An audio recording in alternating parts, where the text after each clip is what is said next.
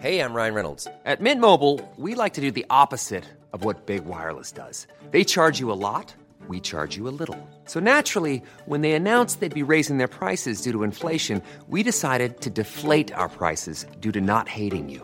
That's right. We're cutting the price of Mint Unlimited from $30 a month to just $15 a month. Give it a try at mintmobile.com slash switch. $45 upfront for three months plus taxes and fees. Promo rate for new customers for limited time. Unlimited more than 40 gigabytes per month. Slows. Full terms at mintmobile.com.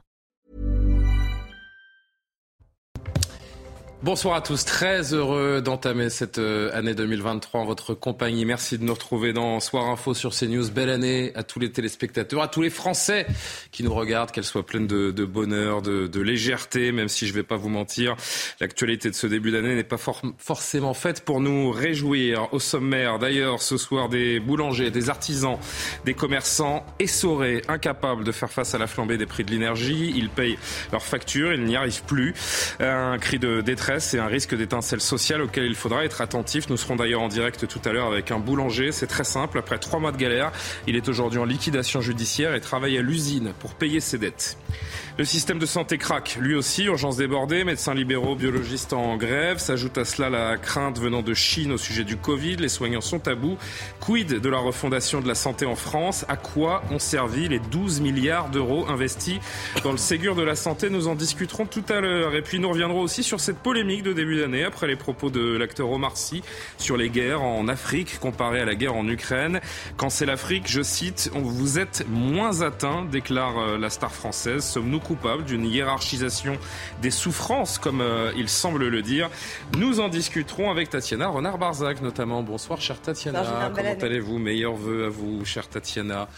Vous avez mis le, votre pull préféré pour cette euh, nouvelle année, le Voussier à, à, ravir, tout comme Alexandre Devecchio. Ah bah lui, alors, il a plombé tout de suite. Euh, c'est noir, c'est gris.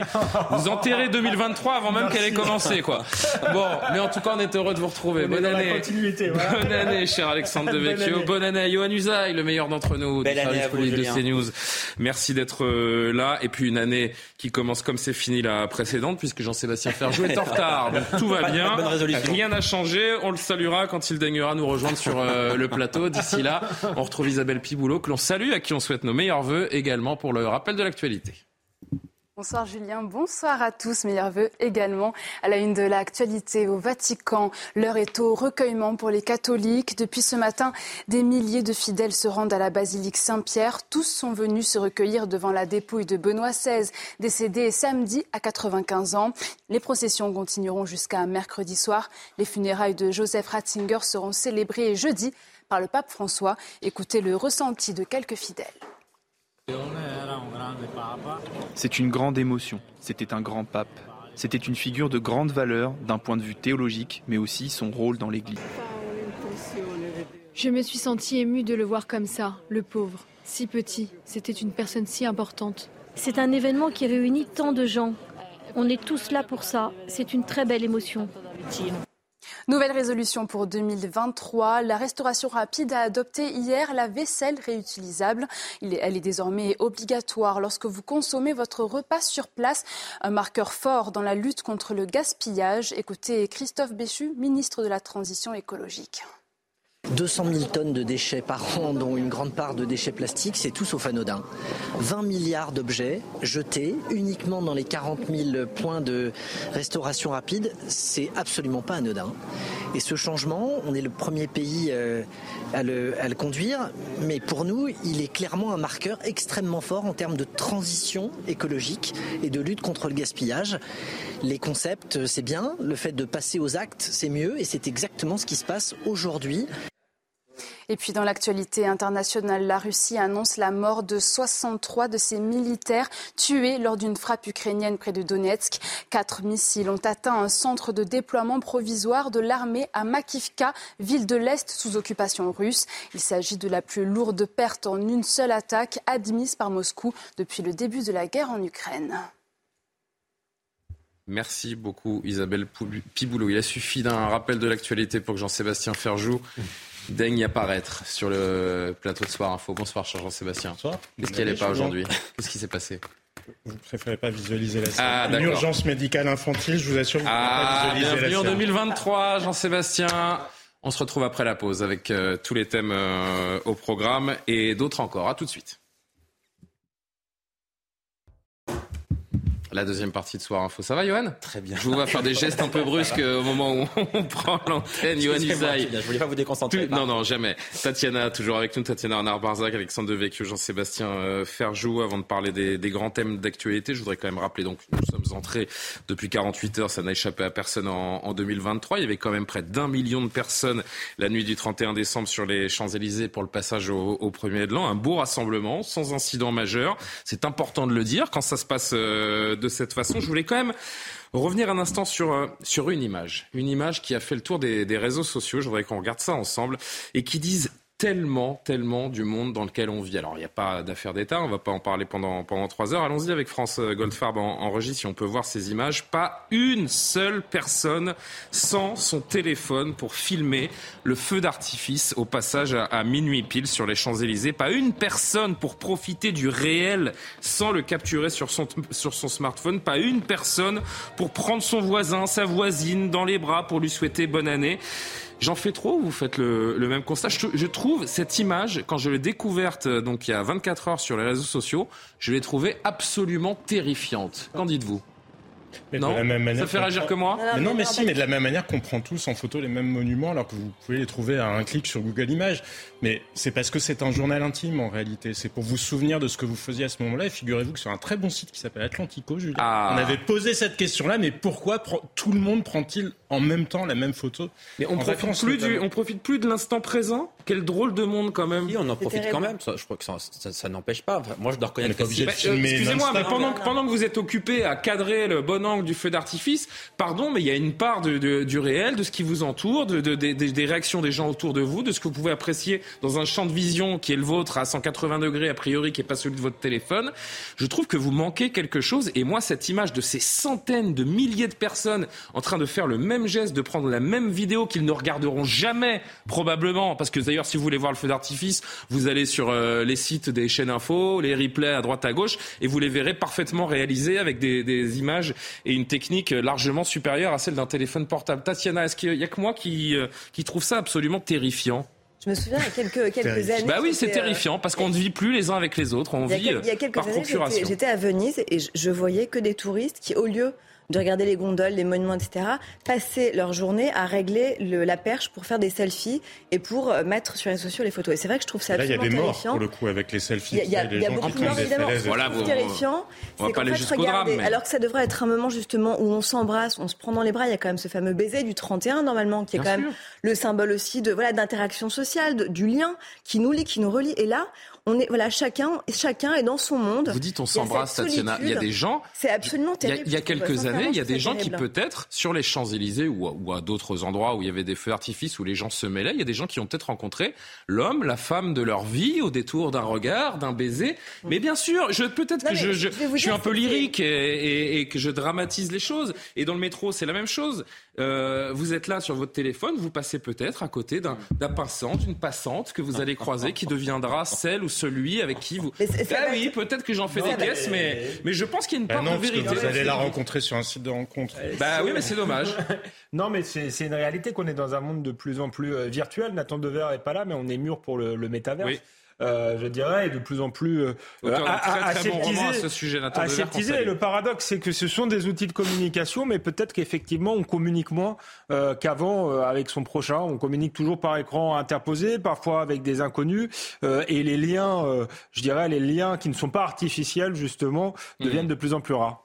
On Mais rappelle le livre, de, peur. le livre de Nathan et qu'on salue encore une fois les liens artificiels, excellent euh, roman autour des, des réseaux sociaux et de leur, euh, de leur prégnance dans notre, dans notre réalité désormais. D'ailleurs, je me dis ça, en fait, aujourd'hui, si ça n'est pas sur les réseaux sociaux, c'est que ça n'existe pas. Mais ça, c'est encore la dimension supplémentaire. C'est encore la dimension supplémentaire. Il y a une question de réassurance, effectivement, d'être sûr qu'on est bien vivant ou qu'on est quelqu'un Mhm. ou qu'on représente. C'est s'accrocher, s'arrimer au présent, parce que peut-être on a plus de difficultés euh, à le vivre. Mais il y a aussi une autre dimension qui est celle, comme je vous le disais, un peu du journal intime. C'est se constituer des souvenirs et bah, de Mais les pouvoir souvenirs, avoir. vous avez un cerveau pour ça, euh, Jean-Sébastien, et, et le vôtre est particulièrement développé, donc euh, vous êtes capable de vous en faire des souvenirs. Mais non, mais justement, moi j'aime bien regarder. Mais des si, parce que euh, où, étiez-vous pour le 31 décembre d'il y a 7 ans? Ah bah de toute façon c'est pas compliqué, je suis toujours tout seul chez moi. Donc euh, Non, mais oui, mais à part les gens, à part les gens, les gens glauques comme vous, les autres.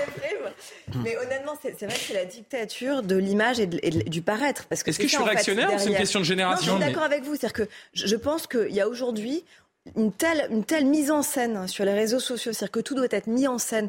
La vie de chacun est mise en scène sur les sociaux, sublimée. C'est la la dictature pardon, du paraître. Et au final, c'est la dictature du vide, en fait. Parce que sincèrement, c'est terrible de ne pas être capable d'apprécier, de savourer ces moments-là où il devrait. Il y avait un million de personnes sur les Champs-Élysées, où on devrait justement être là, heureux, faire des accolades, souhaiter une belle année. Et chacun est avec son téléphone. Donc c'est vrai que je trouve ça terrible parce que, en fait, on n'est plus dans l'instant présent, on est dans qu'est-ce que je vais mettre sur les réseaux sociaux et qu'est-ce que je vais montrer de ma vie, sublimer, imaginer. euh, voilà. Et je trouve ça absolument terrifiant. Et ça en dit long sur la façon dont on perçoit, encore une fois, le lien social aujourd'hui. Et parce qu'on est une société. dans l'oreille qui me dit on est, on a, finalement on est tous déconnectés les uns des autres. euh, Non, mais parce qu'on est aussi une société, on est une on est aussi société où beaucoup de choses sont marchandisées. Regardez, même les corps le sont. Quand vous allez à la plage, vous pouvez voir, euh, il y a 40 ans, sur les plages, les gens n'avaient pas le même corps. Maintenant, tout le monde va à la salle de sport, on fait bien plus atten- attention. Mais parce que justement, l'apparence physique est devenue est en soi une valeur marchand- marchande. Chacun, on est une société là- où là, chacun est sa propre encore marque. plus loin, Non, mais là, là, il s'agit je- pas de se là, montrer soi-même, mais de. Non, mais il y a deux choses. Mais là, Tatiana mais parlait du fait de, il y a, il y a le fait de le, Ouais, de l'enregistrer, mais ça, ça peut être personnel. Après, il y a le fait de le publier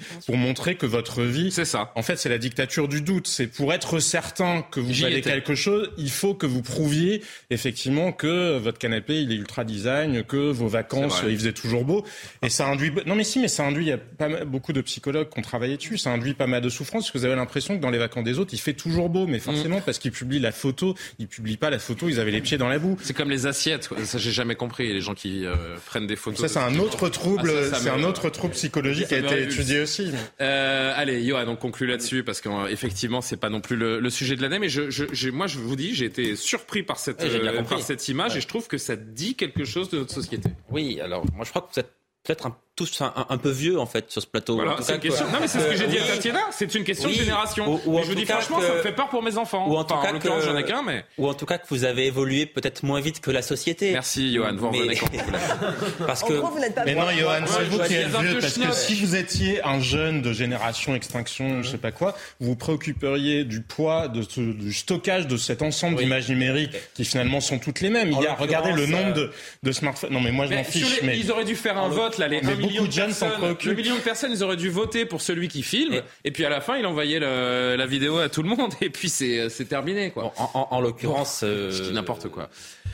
Je dois, non, je dois reconnaître que si j'avais été sur les Champs Élysées à ce moment-là, j'aurais fait, j'aurais fait la même chose. J'aurais pris en, en, en vidéo pour, faire pour les poster sur les réseaux sociaux, parce que voilà. Ça, mais oui, il- les jeunes, pardon, je me considère encore comme étant jeune. Hein, Bah oui, mais ça va pas durer. Voilà, c'est ce que C'est font les grâce au jeunes. feed Et- Instagram. et, et pardon, mais euh, je pense que ceux qui étaient sur les Champs-Élysées et qui ont filmé le décompte, ça a duré 10 secondes, ils sont pas restés deux heures à, à filmer la scène. Ils ont filmé le décompte du passage Ouais. à 2023 D'accord. et, et ils se sont embrassés après et ils se sont fait des accolades après. vous y étiez et ils ont profité du moment. Non, je travaillais en l'occurrence. Ah, mais il en faut, hein. C'est encore mais plus fort. Il y a quelqu'un qui le filme. Il n'a pas besoin de filmer les choses. Mais je suis certain que ceux qui étaient là ont, ont profité. Voilà. Bon, allez, on va refermer ce, ce chapitre et, et cette image. On verra le, le passage du nouvel an prochain. euh, si, euh, mais j'irai filmer, tiens, sur les, sur les Champs-Élysées. Vous allez adorer, prochaine. J'adore ça. Allez, on va souhaiter aux boulangers également qui nous regardent de pouvoir encore exercer leur beau métier malgré euh, l'explosion des factures énergétiques. Le prix de l'énergie flambe en ce début d'année 2023. Résultat, des usines sont placées à l'arrêt. Les petits artisans comme les boulangers commencent à se révolter. Regardez, je le disais hein, tout à l'heure, dans quelques minutes, juste après la pause, on sera en, en direct avec ce boulanger Julien Bernard Régnard qui lui a d'ores et déjà mis la clé sous la porte et sa situation est dramatique. Regardez ce qui s'est passé aujourd'hui dans l'Oise. Plusieurs euh, artisans se sont rassemblés pour une action de blocage sur un rond-point. Reportage Clémence Barbier. J'essaye de faire bouger les choses pour lutter contre les factures d'énergie. Pour sauver son commerce, il est prêt à tout. Julien Péducel a décidé de ralentir la circulation pour sensibiliser les automobilistes sur la hausse du prix de l'énergie. Après une facture en novembre de 6 000 euros, celle de décembre s'élève à plus de 12 000 euros, soit une hausse de 550% par rapport aux années précédentes. Très ému et inquiet pour ses salariés et fournisseurs, cet artisan a peu d'espoir de maintenir ouverte sa boulangerie-pâtisserie. On ne peut pas rester à mourir comme ça sans, sans pousser un coup de gueule pour moi ou pour tous les autres et ceux qui sont malheureusement déjà tombés et où on n'aura sûrement euh, rien pour eux et qui vont, on va rien faire pour eux. Une quarantaine d'artisans étaient présents. Ils dénoncent cette flambée des prix malgré leurs efforts. Ils font très attention à tout ce qui est four éteint quand on s'en sert pas. Les lumières également, on allume moins la boutique, on essaye de faire attention aussi aux vitrines. On peut effectivement avoir une, approche différente de nos consommations d'énergie, mais on aura, euh, quoi qu'il arrive, à un moment donné, à, le, subir et à faire des choix, euh, euh, très importants pour certains qui pourrait être euh, de, fermer, de supprimer des postes de travail. Certains élus ont aussi participé à cette action et craignent un effet domino. Le symptôme des boulangers va aussi s'appliquer aux communes. Donc on se bat pour le commerce de proximité. On n'en a pas beaucoup. Le peu qu'on a, on veut les garder. Malgré le système d'amortissement de 20% mis en place par le gouvernement, Julien Péducel espère que son mouvement en inspirera d'autres pour de meilleures solutions. Alexandre Devey, que je disais, hein, juste après la pause, on sera en direct avec ce boulanger qui est euh, exsangue, c'est le moins qu'on puisse dire. C'est la majorité silencieuse dont on parle encore une fois, euh, qu'il l'est de moins en moins d'ailleurs. Ils se lèvent tôt, ils travaillent beaucoup, ils payent leurs impôts, ils payent leurs factures, mais ça ne suffit pas. Non, c'est le, les Gilets jaunes, c'était le, même cas. Il y avait d'ailleurs beaucoup euh, d'artisans, de commerçants, de petits patrons euh, dans les Gilets jaunes. C'était pas la sociologie qu'on voyait euh, habituellement dans les manifestations, et c'était la plupart du temps des gens qui travaillaient et qui n'arrivaient pas à, à vivre dignement. C'est aussi une sociologie justement qui, quand elle se met en colère, ça fait des dégâts. Parce c'est des gens qui peuvent pas se permettre de manifester habituellement, ils sont à leur compte. S'ils travaillent pas, euh, euh, bah, ils n'arrivent pas à vivre, euh, tout simplement. Donc, quand ils se mettent en colère, c'est qu'ils n'ont plus rien à perdre. Donc, je pense que le pouvoir devrait y être particulièrement attentif. Maintenant, je pense qu'il y a deux réponses à donner. Sans doute une réponse d'urgence qui passe hélas à nouveau par, euh, euh, par un chèque.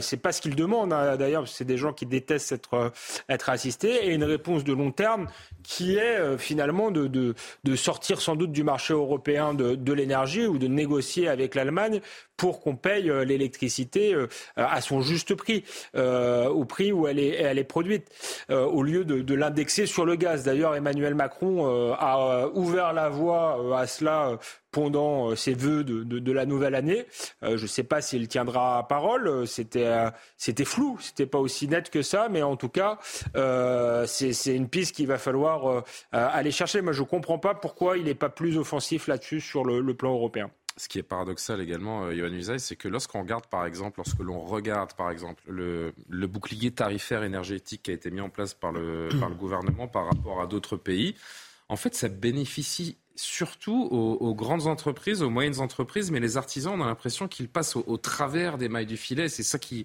choque. On se dit que les TPE, en fait, sont les grandes oubliées du gouvernement. Et c'est en cela qu'on voit ces, bah, ces, appels à l'aide des artisans. Je le disais, ce boulanger, dans un instant, qui travaille à l'usine et qui a d'ores et déjà mis euh, la clé sous la porte de son, de son commerce. Oui, mais c'est souvent le cas en réalité. Hein. Les, patrons des, euh, des, des, PME, euh, souvent, bah, ce ne sont pas ceux qui sont le plus aidés par, par le gouvernement. Hein. clairement. Pas, mais c'est eux qui ont le plus besoin aujourd'hui sur le coût de l'énergie. Mais effectivement, là, ils sont dans, dans, une période qui est plus compliquée parce que pour qu'un boulanger, pour que des boulangers euh, arrêtent de travailler, aillent sur des ronds-points pour filtrer la circulation, c'est quand même que le moment est grave. Que ça n'est quand même pas la profession qui a le plus l'habitude de manifester. On n'est pas à la SNCF, si vous voulez. Donc, manifestement, c'est qu'il se passe quelque chose euh, d'important dans ce pays. Et effectivement, Emmanuel Macron euh, devrait quand même bien prendre conscience qu'il y a urgence à agir. Alors, évidemment, il y, a, une solution, c'est de sortir du marché européen de l'énergie. Euh, ça se fait pas comme ça. Euh, il y a des contreparties. mais Emmanuel Macron, il est aussi très européen. C'est un Européen qui est convaincu. Certains diront un Eurobéa. Donc, ça n'est pas dans son logiciel de sortir de ce marché-là. Donc, il va d'abord, me semble-t-il, essayer de le réformer de l'intérieur en essayant de faire pression avec l'Allemagne, en essayant de discuter. Mais ça va prendre du temps. D'ailleurs, manifestement, dans ses voeux, on a bien compris qu'il n'allait pas trouver la solution demain. Euh, il dit à moyen terme, il faudra payer l'électricité à un coût qui soit proche de son coup de revient. Mais on a bien compris que ça n'était pas pour demain. Donc manifestement, il entend plutôt essayer de négocier, faire changer ce, marché-là. Mais effectivement, ça, reste flou. On ne sait pas comment est-ce qu'il veut s'y prendre. On ne sait pas à quelle échéance il se fixe. Donc effectivement, ceux qui dépendent de l'électricité pour travailler, c'est-à-dire beaucoup de professions, parce qu'il n'y a pas que les boulangers. On a vu que Julien Sorin euh, mettait 800, 800 salariés au, chômage technique. Euh, dans l'immédiat, il ne semble pas y avoir d'autres solutions que de nouvelles aides. Bon, euh, Jean-Sébastien Tatiana, évidemment, on va vous entendre, mais il est l'heure de marquer notre, notre dernière pause. On sera également avec Julien Bernard Regnard, boulanger donc en, Moselle, qui a d'ores et déjà mis la clé sous la porte et qui vit une période terrible actuellement. Il témoignera en direct dans, dans deux minutes. On se retrouve, à tout de suite.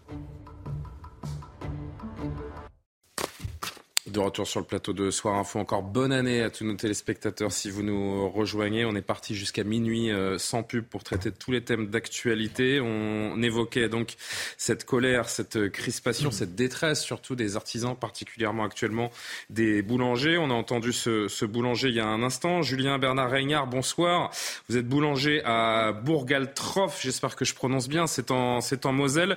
Merci d'être euh, avec nous en direct sur, euh, sur CNews. Je disais que juste avant la pub, on a, vu ce reportage sur ce boulanger-pâtissier qui est à l'initiative de cette action parce que sa facture d'énergie, elle a augmenté de 10 000 euros. Il craint, et on l'a entendu lui aussi, pour euh, l'avenir de son commerce.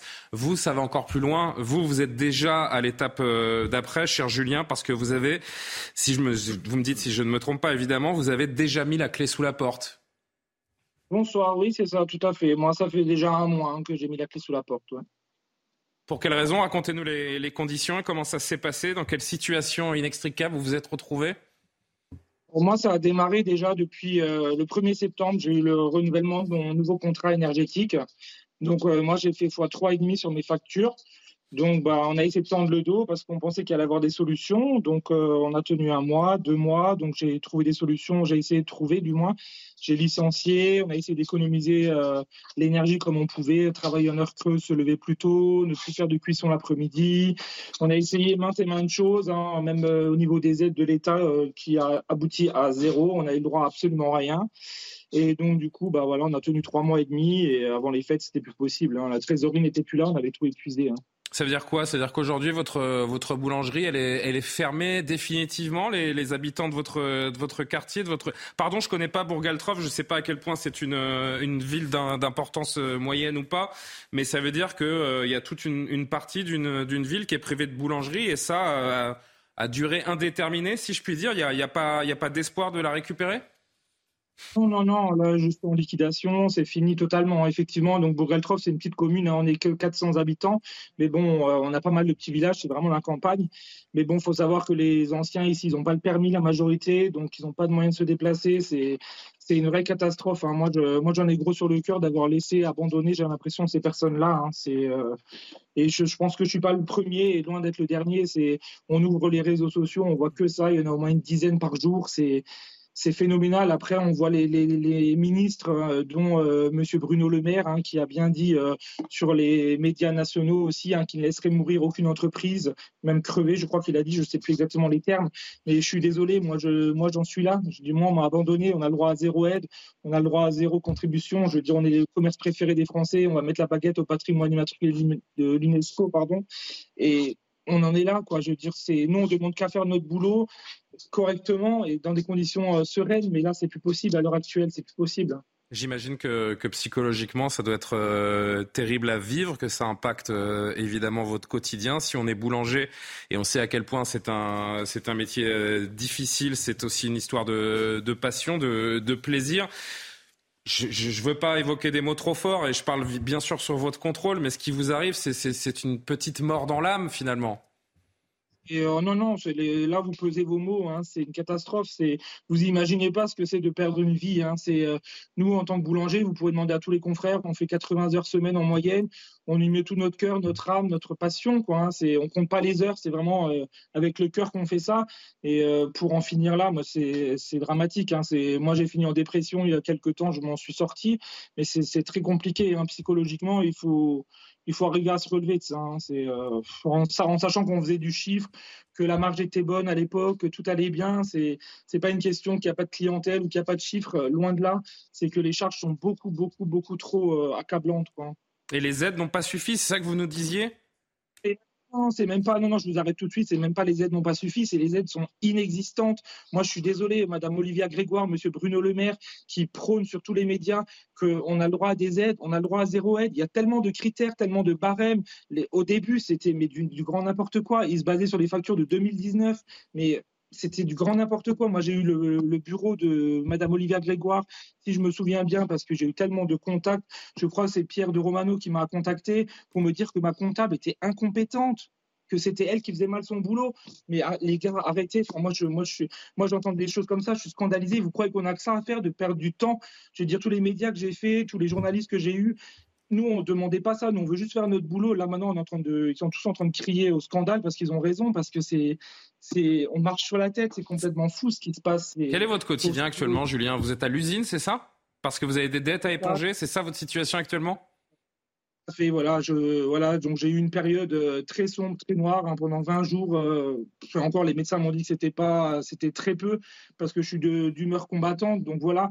Mais pendant 20 jours, j'étais, je prenais des cachets, j'étais vraiment pas bien. J'ai fait une dépression et là maintenant, bon bah voilà, les factures retombent, donc il faut, il faut trouver une solution pour éponger toutes ces dettes. Donc voilà, donc j'ai pris le taureau par les cornes et voilà, je revois du monde petit à petit, mais c'est très, très, très compliqué. Hein. Ils ne se rendent pas compte, hein, les, ministres en hausse, que ce que ça peut être comme choc euh, émotionnel, euh, une situation comme ça. Hein. Si vous voulez bien, Julien, vous restez encore quelques minutes avec nous. Je voudrais d'abord qu'on entende un extrait d'Emmanuel Macron pendant, euh, pendant ses vœux, parce qu'il a eu un, un message au, boulanger, a fait, des, a fait des promesses. Vous me direz ce que, ce que ça vaut, en tout cas de, de votre point de vue. On va faire réagir le plateau. Et vraiment, vous, euh, on a un œil sur, euh, sur votre image. Julien, vous, vous réagissez quand vous voulez et je viendrai vous revoir dans, dans un instant. Écoutez, donc Emmanuel Macron, ses promesses, il y a deux jours, aux artisans, particulièrement aux boulangers la solidarité nationale, financée par les contribuables français, a permis d'atténuer la hausse des prix de l'énergie pour chacun, de sauvegarder nos entreprises, de protéger particulièrement les revenus des plus modestes d'entre nous. Et grâce à notre action collective, nous avons soutenu la croissance, contenu l'inflation à des niveaux inférieurs à ce que connaissent nos voisins, et porté le chômage à son plus bas depuis 15 ans. Je le dis en particulier à nos artisans, nos boulangers, mais aussi à nos entreprises les plus industrielles. Dès demain, vous aurez des aides adaptées, en plus du bouclier tarifaire déjà mis en place, de telle sorte que la pérennité de votre activité, de nos emplois, de notre compétitivité puisse être assurée. Tatiana Renard-Barzac, je vais retourner voir Julien évidemment dans, dans un instant, mais en l'entendant, et en entendant le discours du chef de l'État, on se dit mais qu'est-ce que c'est que cette poudre aux yeux? Regardez le réel, monsieur le chef de l'État. Voilà ce qu'on a envie de dire. En fait, surtout, on découvre qu'il y a une sorte de zone grise en fait de ces aides. C'est ce qu'expliquait d'ailleurs ce boulanger très bien. C'est qu'en fait, il y a une grande partie malheureusement de ces petits commerces qui n'ont pas bénéficié du bouclier tarifaire. C'est-à-dire que le président de la République là fait une confusion entre l'aide qui a été allouée en effet aux particuliers avec ce bouclier tarifaire ou à certaines entreprises et celle qui réunit tellement de critères que c'est absolument impossible malheureusement de les remplir. Il y a les boulangers, mais il y a aussi par exemple les, les bouchers charcutier. Enfin, oui, il y a les restaurateurs qui commencent également à être exsangues. très euh, concrètes. La baguette, monsieur le disait, mais le steak haché, par exemple, qui est dans 70% des foyers, je disais avec grand intérêt justement la décomposition, l'augmentation du prix. Un boucher, qu'est-ce qui se passe? Lui aussi, il doit payer en fait ses factures d'électricité parce qu'il a une rôtisserie, parce qu'il a des, un, frigo, parce qu'il a des vitrines mmh. réfrigérées. Donc cela coûte beaucoup d'argent. Et, tous ces métiers de bouche sont très énergivores. vous parliez du, frigo du boucher, le, four du boulanger. Vous oubliez malheureusement de ces aides gouvernementales, de ce bouclier tarifaire. Ils n'ont pas pu rentrer dans les cases de l'aide en fait allouée justement face à ces hausses considérables de l'énergie. Donc ça, ça pose une vraie question. Et puis au-delà de ça, en écoutant ce témoignage qui est quand même vraiment saisissant et qui malheureusement est beaucoup trop fréquent, on se dit quand même qu'il serait temps qu'Emmanuel Macron euh, sorte un peu l'Elysée et aille euh, à la campagne, dans les villages, et voit ce qui se passe. C'est-à-dire qu'il y a déjà une telle déliquescence des services publics, il n'y a déjà plus rien. Et la seule chose qui reste, en fait, comme lien social, c'est quoi? C'est souvent une boulangerie ou une boucherie, voire l'un ou l'autre, parce que souvent, malheureusement, il n'y a même plus les deux. Et Julien est dans un village de 400 habitants, c'est la seule boulangerie du village. on, va, retourner le voir dans un instant. Le problème, c'est qu'ensuite, qu'est-ce qui se passe? Les gens partent bah, chez Leclerc, chez Super U, au supermarché, en fait, qui est loin, pour aller acheter les baguettes de pain parce que c'est trop cher. De, moins bonne qualité, hein, on le rappelle évidemment, des baguettes industrielles. C'est la perte des petits commerçants, c'est la perte d'un tissu du quotidien pour des personnes âgées, il le disait très bien, qui ne peuvent pas se mouvoir et donc qui sont captifs en fait malheureusement de ces petits commerces. Et donc c'est absolument terrifiant. Donc ça va bien au-delà malheureusement d'un problème politique d'aide gouvernementale. C'est vraiment qu'est-ce qu'on veut comme France demain? Et ça c'est une vraie question. Les zones rurales sont les grandes oubliées malheureusement aujourd'hui de, la France 2023. Jean-Sébastien, avant d'aller euh, revoir, euh, revoir Julien euh, une dernière fois, il l'a rappelé d'ailleurs, hein, au moment où la baguette est entrée au patrimoine de l'UNESCO, la baguette française artisanale est à l'agonie. Voilà la réalité. Oui, mais gouverner, c'est prévoir, mais manifestement, on a un gouvernement qui ne prévoit pas, parce que cette situation, ah, je vais y arriver, situation-là, elle était éminemment prévisible, elle était même prévue elle était prévue parce que les contrats sont souvent négociés par année. Et donc, euh, on arrive en début d'année, c'est le moment où les factures d'énergie, justement, explosent pour un certain nombre de gens. Mais je le disais sur ce plateau, Julien, on l'a vu en Belgique. Ça s'est passé en Belgique depuis l'été dernier. En Belgique, les boulangeries, justement, un certain nombre de boulangeries ont fermé parce qu'il aurait fallu qu'elles vendent leur pain à 7, 8 euros pour réussir à s'en sortir au regard de la hausse des prix. Ça n'est pas comme si le gouvernement ne l'avait pas su. Je vous le disais aussi sur ce plateau, le gouvernement mise tout sur la protection du pouvoir d'achat des citoyens. C'est très bien.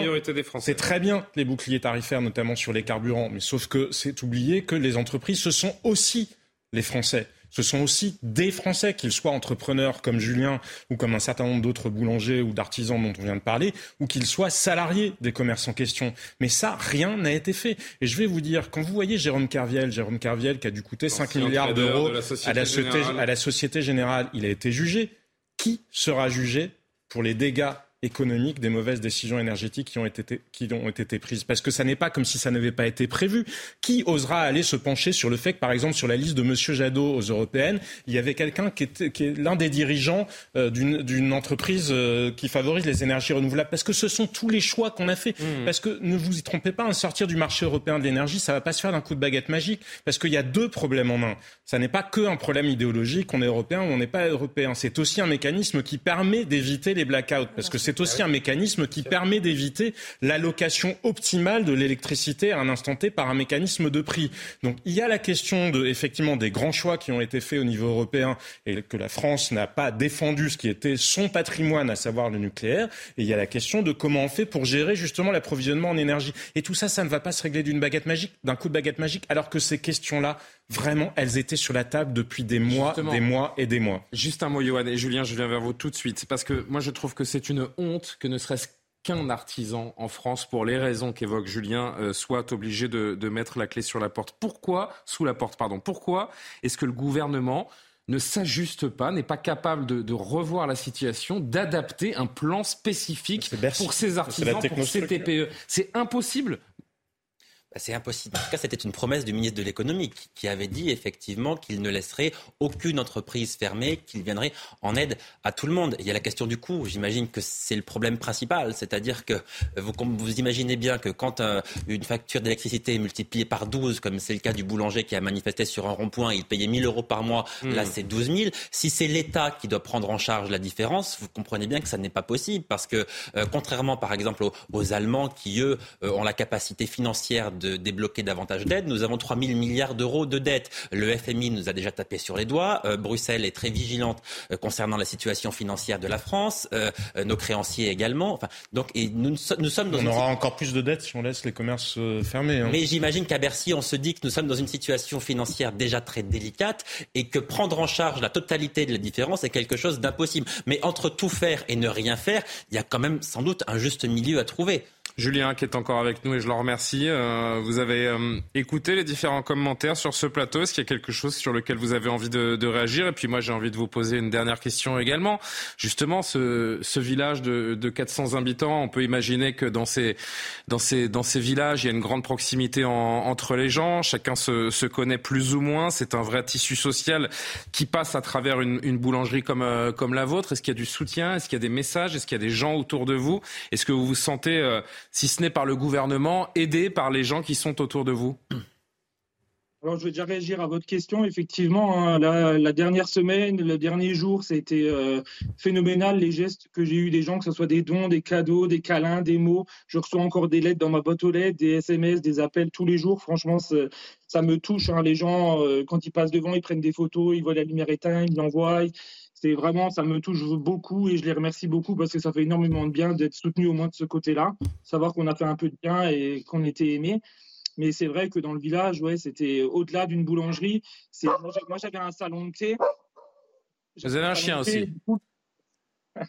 Et les gens se rassemblaient, vraiment les anciens se rassemblaient pour boire leur petit café, se raconter les ragots. Il faut quand même savoir que les anciens qui n'ont pas euh, la moyen de locomotion, ils n'ont plus que ça dans leur vie pour euh, avoir un petit peu euh, d'espoir euh, de voir le jour, j'ai envie de dire. Donc moi, je le voyais dans le regard des gens et ces gens-là, moi, ça m'attriste. J'ai l'impression de les avoir abandonnés, comme je vous ai dit tout à l'heure.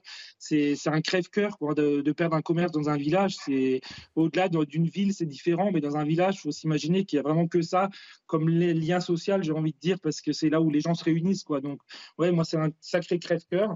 Et après, si je veux rebondir sur la réponse que de vos invités a dit, on ne demande pas à l'État qui prenne en charge euh, quoi que ce soit au niveau des aides. Nous, on veut juste, moi, je, moi maintenant, c'est plus mon combat, moi, je suis mort, mais je pense que les confrères veulent que le prix de l'énergie soit négocié. C'est, on n'a pas envie de vivre comme euh, désolé du mot, mais des cassos. On n'a pas besoin d'aide. Je veux dire, nos, entreprises sont rentables, on fait du chiffre, mais voilà, les charges sont trop élevées. Donc, il faut faire quelque chose pour le prix de l'énergie. C'est, ça sert à rien de sortir des aides parce que moi, j'aurais peut-être tenu, je dis, euh, la fin de l'année, voire début janvier avec les aides. Mais après, février, mars, avril, mai, juin, le prix de l'énergie est exactement au même euh, niveau. Donc, qu'est-ce qu'on fait après? Il faut faire quelque chose sur la durée, en fait, moi, je pense. Hein.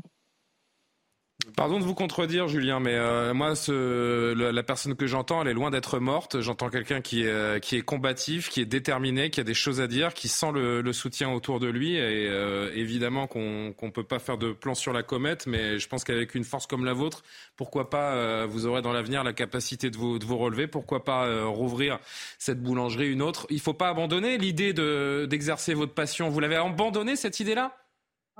Je vous arrête tout de suite, ça sert à rien de continuer. À moi, je vous dis euh, je, ce que j'ai dit à tous les médias, je n'exercerai plus le métier de boulangerie qui a été ma passion pendant 18 ans en France. Si je trouve une opportunité à l'étranger, je vais à l'étranger, mais je suis désolé, la France n'est pas reconnaissante de ses métiers, de son savoir-faire, qu'on s'est prôné de partout.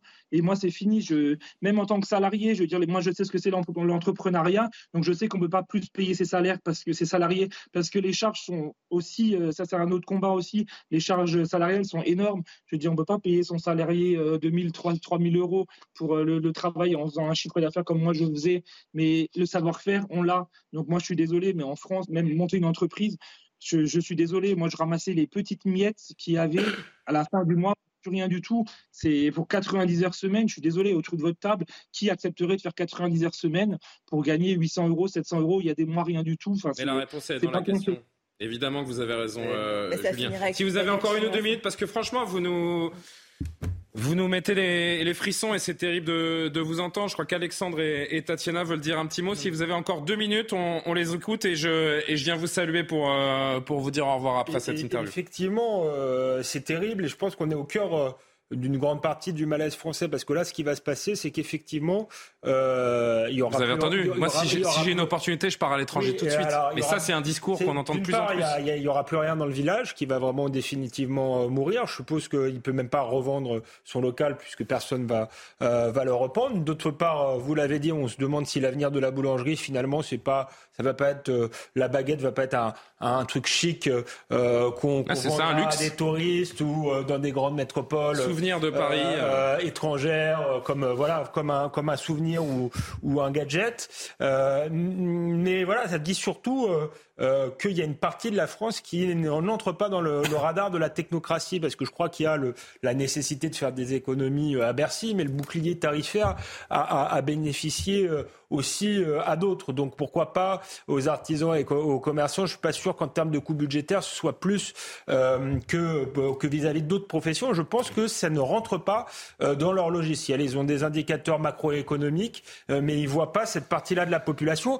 C'était les noms essentiels, souvenez-vous au, moment du Covid. Je crois qu'on a le, c'est le retour des noms essentiels parce qu'une partie de la technocratie ne voit pas l'utilité de tout ça. Or, ça a une utilité sociale parce que ça fait vivre euh, des villages euh, tout entiers. Ça a créé de l'activité dans des zones qui sont déjà périphériques et reculées. Dernière chose, de manière très courte, quand le, ça va mal au niveau du pain en France, historiquement, c'est que la situation est très grave. Je rappelle que la Révolution française est née comme ça.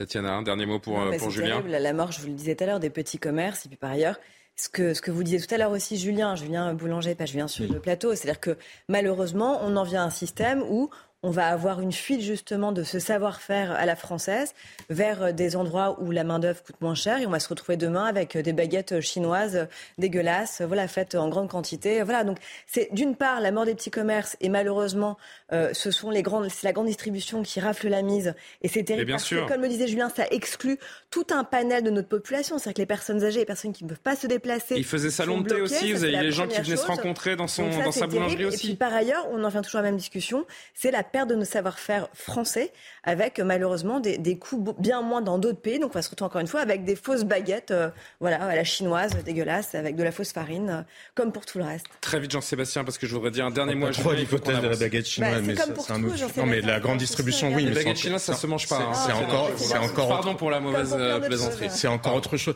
Non, mais juste pour rebondir, moi je crois que Bercy ou le président de la République, ils sont parfaitement conscients du problème. Simplement, ils ne voient pas comment le résoudre. Et pourquoi ne voient-ils pas comment le résoudre? Parce que nous sommes face à une énorme lâcheté française. Qu'est-ce que vous voulez que je vous dise? Nous sommes le pays qui consacre le plus de sa richesse nationale aux dépenses publiques. Mais quand vous avez quelqu'un qui arrive en disant nous devons faire des économies là où il y a des gaspillages, c'est pas sur les infirmières, c'est pas sur les professeurs, mais il y a des gaspillages dans ce pays. On vous dit tout de suite que vous êtes un sauvage et que vous êtes un barbare et que vous allez mettre la société à feu et à sang. Mais c'est précisément parce que ce courage politique-là n'est jamais déployé et jamais mis en œuvre que des gens qui, eux, s'en sortent par eux-mêmes, comme justement les boulangers, qui sont des entrepreneurs.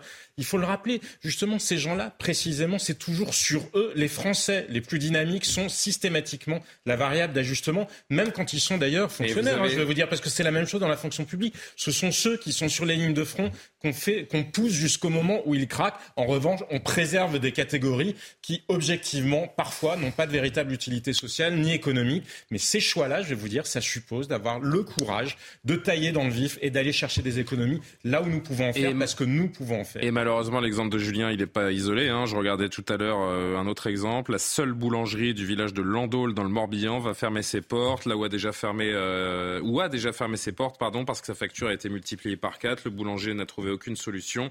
Alors peut-être qu'il sera remplacé, mais c'est euh, évidemment de la dévitalisation, la désertification de, de ces Mais villages, ça va nous coûter de très ces cher, bourgs. hein, l'indemnisation sociale, bien parce sûr. que les Julien, gens, moi je vais vous dire un truc, je vais certainement euh, m'attirer euh, la colère de certains, mais si vous avez une opportunité, partez à l'étranger. Vraiment, allez-y, prenez vos jambes à votre Non, mais cou. terrible. Et allez... Mais oui, c'est terrible. Et j'ai honte de le dire. Ah ouais, j'ai honte de le dire, mais a priori, a priori, on n'est cap- pas capable, on n'est pas capable. Ce monsieur, il se lève à 3 heures du matin et peut-être que c'est 2 heures, je sais pas. En tout cas, vous vous levez aux aurores depuis 18 ans pour créer du lien dans un village, pour nourrir les gens, pour créer du bonheur autour de, de votre pain. Et voilà comment vous êtes remercié 18 ans après. Je vous laisse le dernier mot si vous voulez conclure, Julien, mais franchement, je, voilà, je trouve ça très triste. Mais c'est exactement, ça. Hein. C'est, on demande aucune reconnaissance, hein, c'est sûr. Mais je veux dire, euh, la, gloire, ça va cinq minutes. Je veux dire, les factures, elles tombent. hein, comme là, on voit l'énergie. hein, donc, il faut payer ses factures. Donc, au bout d'un moment, c'est, on peut pas faire plus. Moi, je fais des 90 heures semaine. Je vous dis, je peux pas faire plus. J'ai économisé où j'ai pu. On faisait plus de cuisson l'après-midi. On a fait ce qu'on a pu pour essayer d'économiser. Mais au bout d'un moment, il faut se rendre dans la réalité des choses. Hein. Les charges sont trop élevées. Hein. Je veux dire, au début de l'année, quand on fait nos prévisionnels, on était à un monde lumière d'imaginer ça. Hein. On a résisté à la crise Covid, effectivement, comme vous disiez, qu'on était commerce essentiel. Mais il faut savoir qu'au Covid également, je tiens à le préciser, j'ai eu le droit à zéro aide parce qu'effectivement, on rentrait pas nouveau dans ces cases où on était commerce essentiel, on avait le droit de rester ouvert, mais on faisait zéro euro de chiffre d'affaires parce que les clients n'avaient pas le droit, avaient peur. Après, il y avait l'histoire de la feuille, il y avait un nombre incalculable, donc c'était pareil. C'était à nous de nous démerder. On a fait des kilomètres pour faire des livraisons à domicile, on a perdu de l'argent, mais psychologiquement, on a travaillé, donc voilà.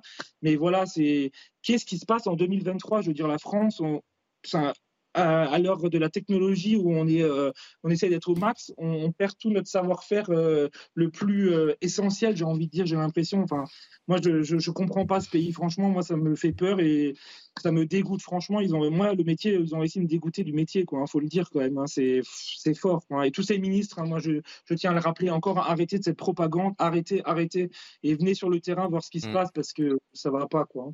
Il n'y a rien à comprendre tout demandons simplement parce que c'est incompréhensible. Non, mais On va demandons, euh, juste d'un mot, demandons des comptes à ceux qui sont responsables du naufrage énergétique dans lequel nous Ben, sommes. Parce que la Alors, France Julien, on aurait vous entend pas, je vous rends la parole tout de suite. Aucun problème sur le coût de l'énergie si depuis des années nous avions fait des choix intelligents, nous avons fait des choix idéologiques sous l'influence de l'Allemagne, des écologistes. Oui, mais c'est ça qu'on paye. On peut toujours se lamenter, hein, mais quand derrière on continue à reproduire les mêmes erreurs, ça nous mènera à d'autres catastrophes du même type. Qu'est-ce que vous disiez, Julien? Je disais que je suis d'accord avec ce monsieur, hein, tout à fait.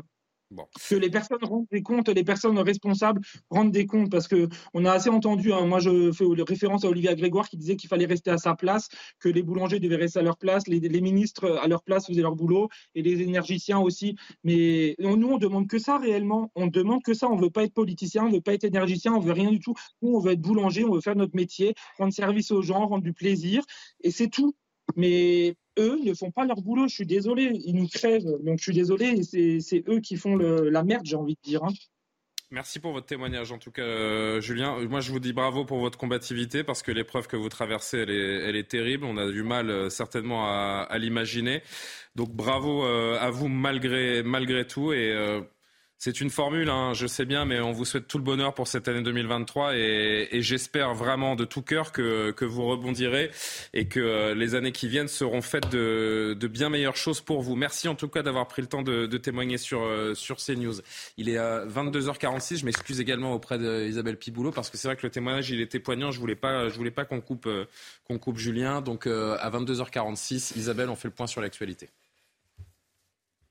La présentation de la réforme des retraites attendue le 10 janvier. La patronne d'Europe Écologie Les Verts prévient nous serons dans la rue. Marine Tondelier estime qu'une mobilisation politique et sociale pourrait faire reculer la réforme. Celle-ci devrait être mise en application à la fin de l'été. L'âge légal de départ à la retraite pourrait passer de 62 à 65 ans.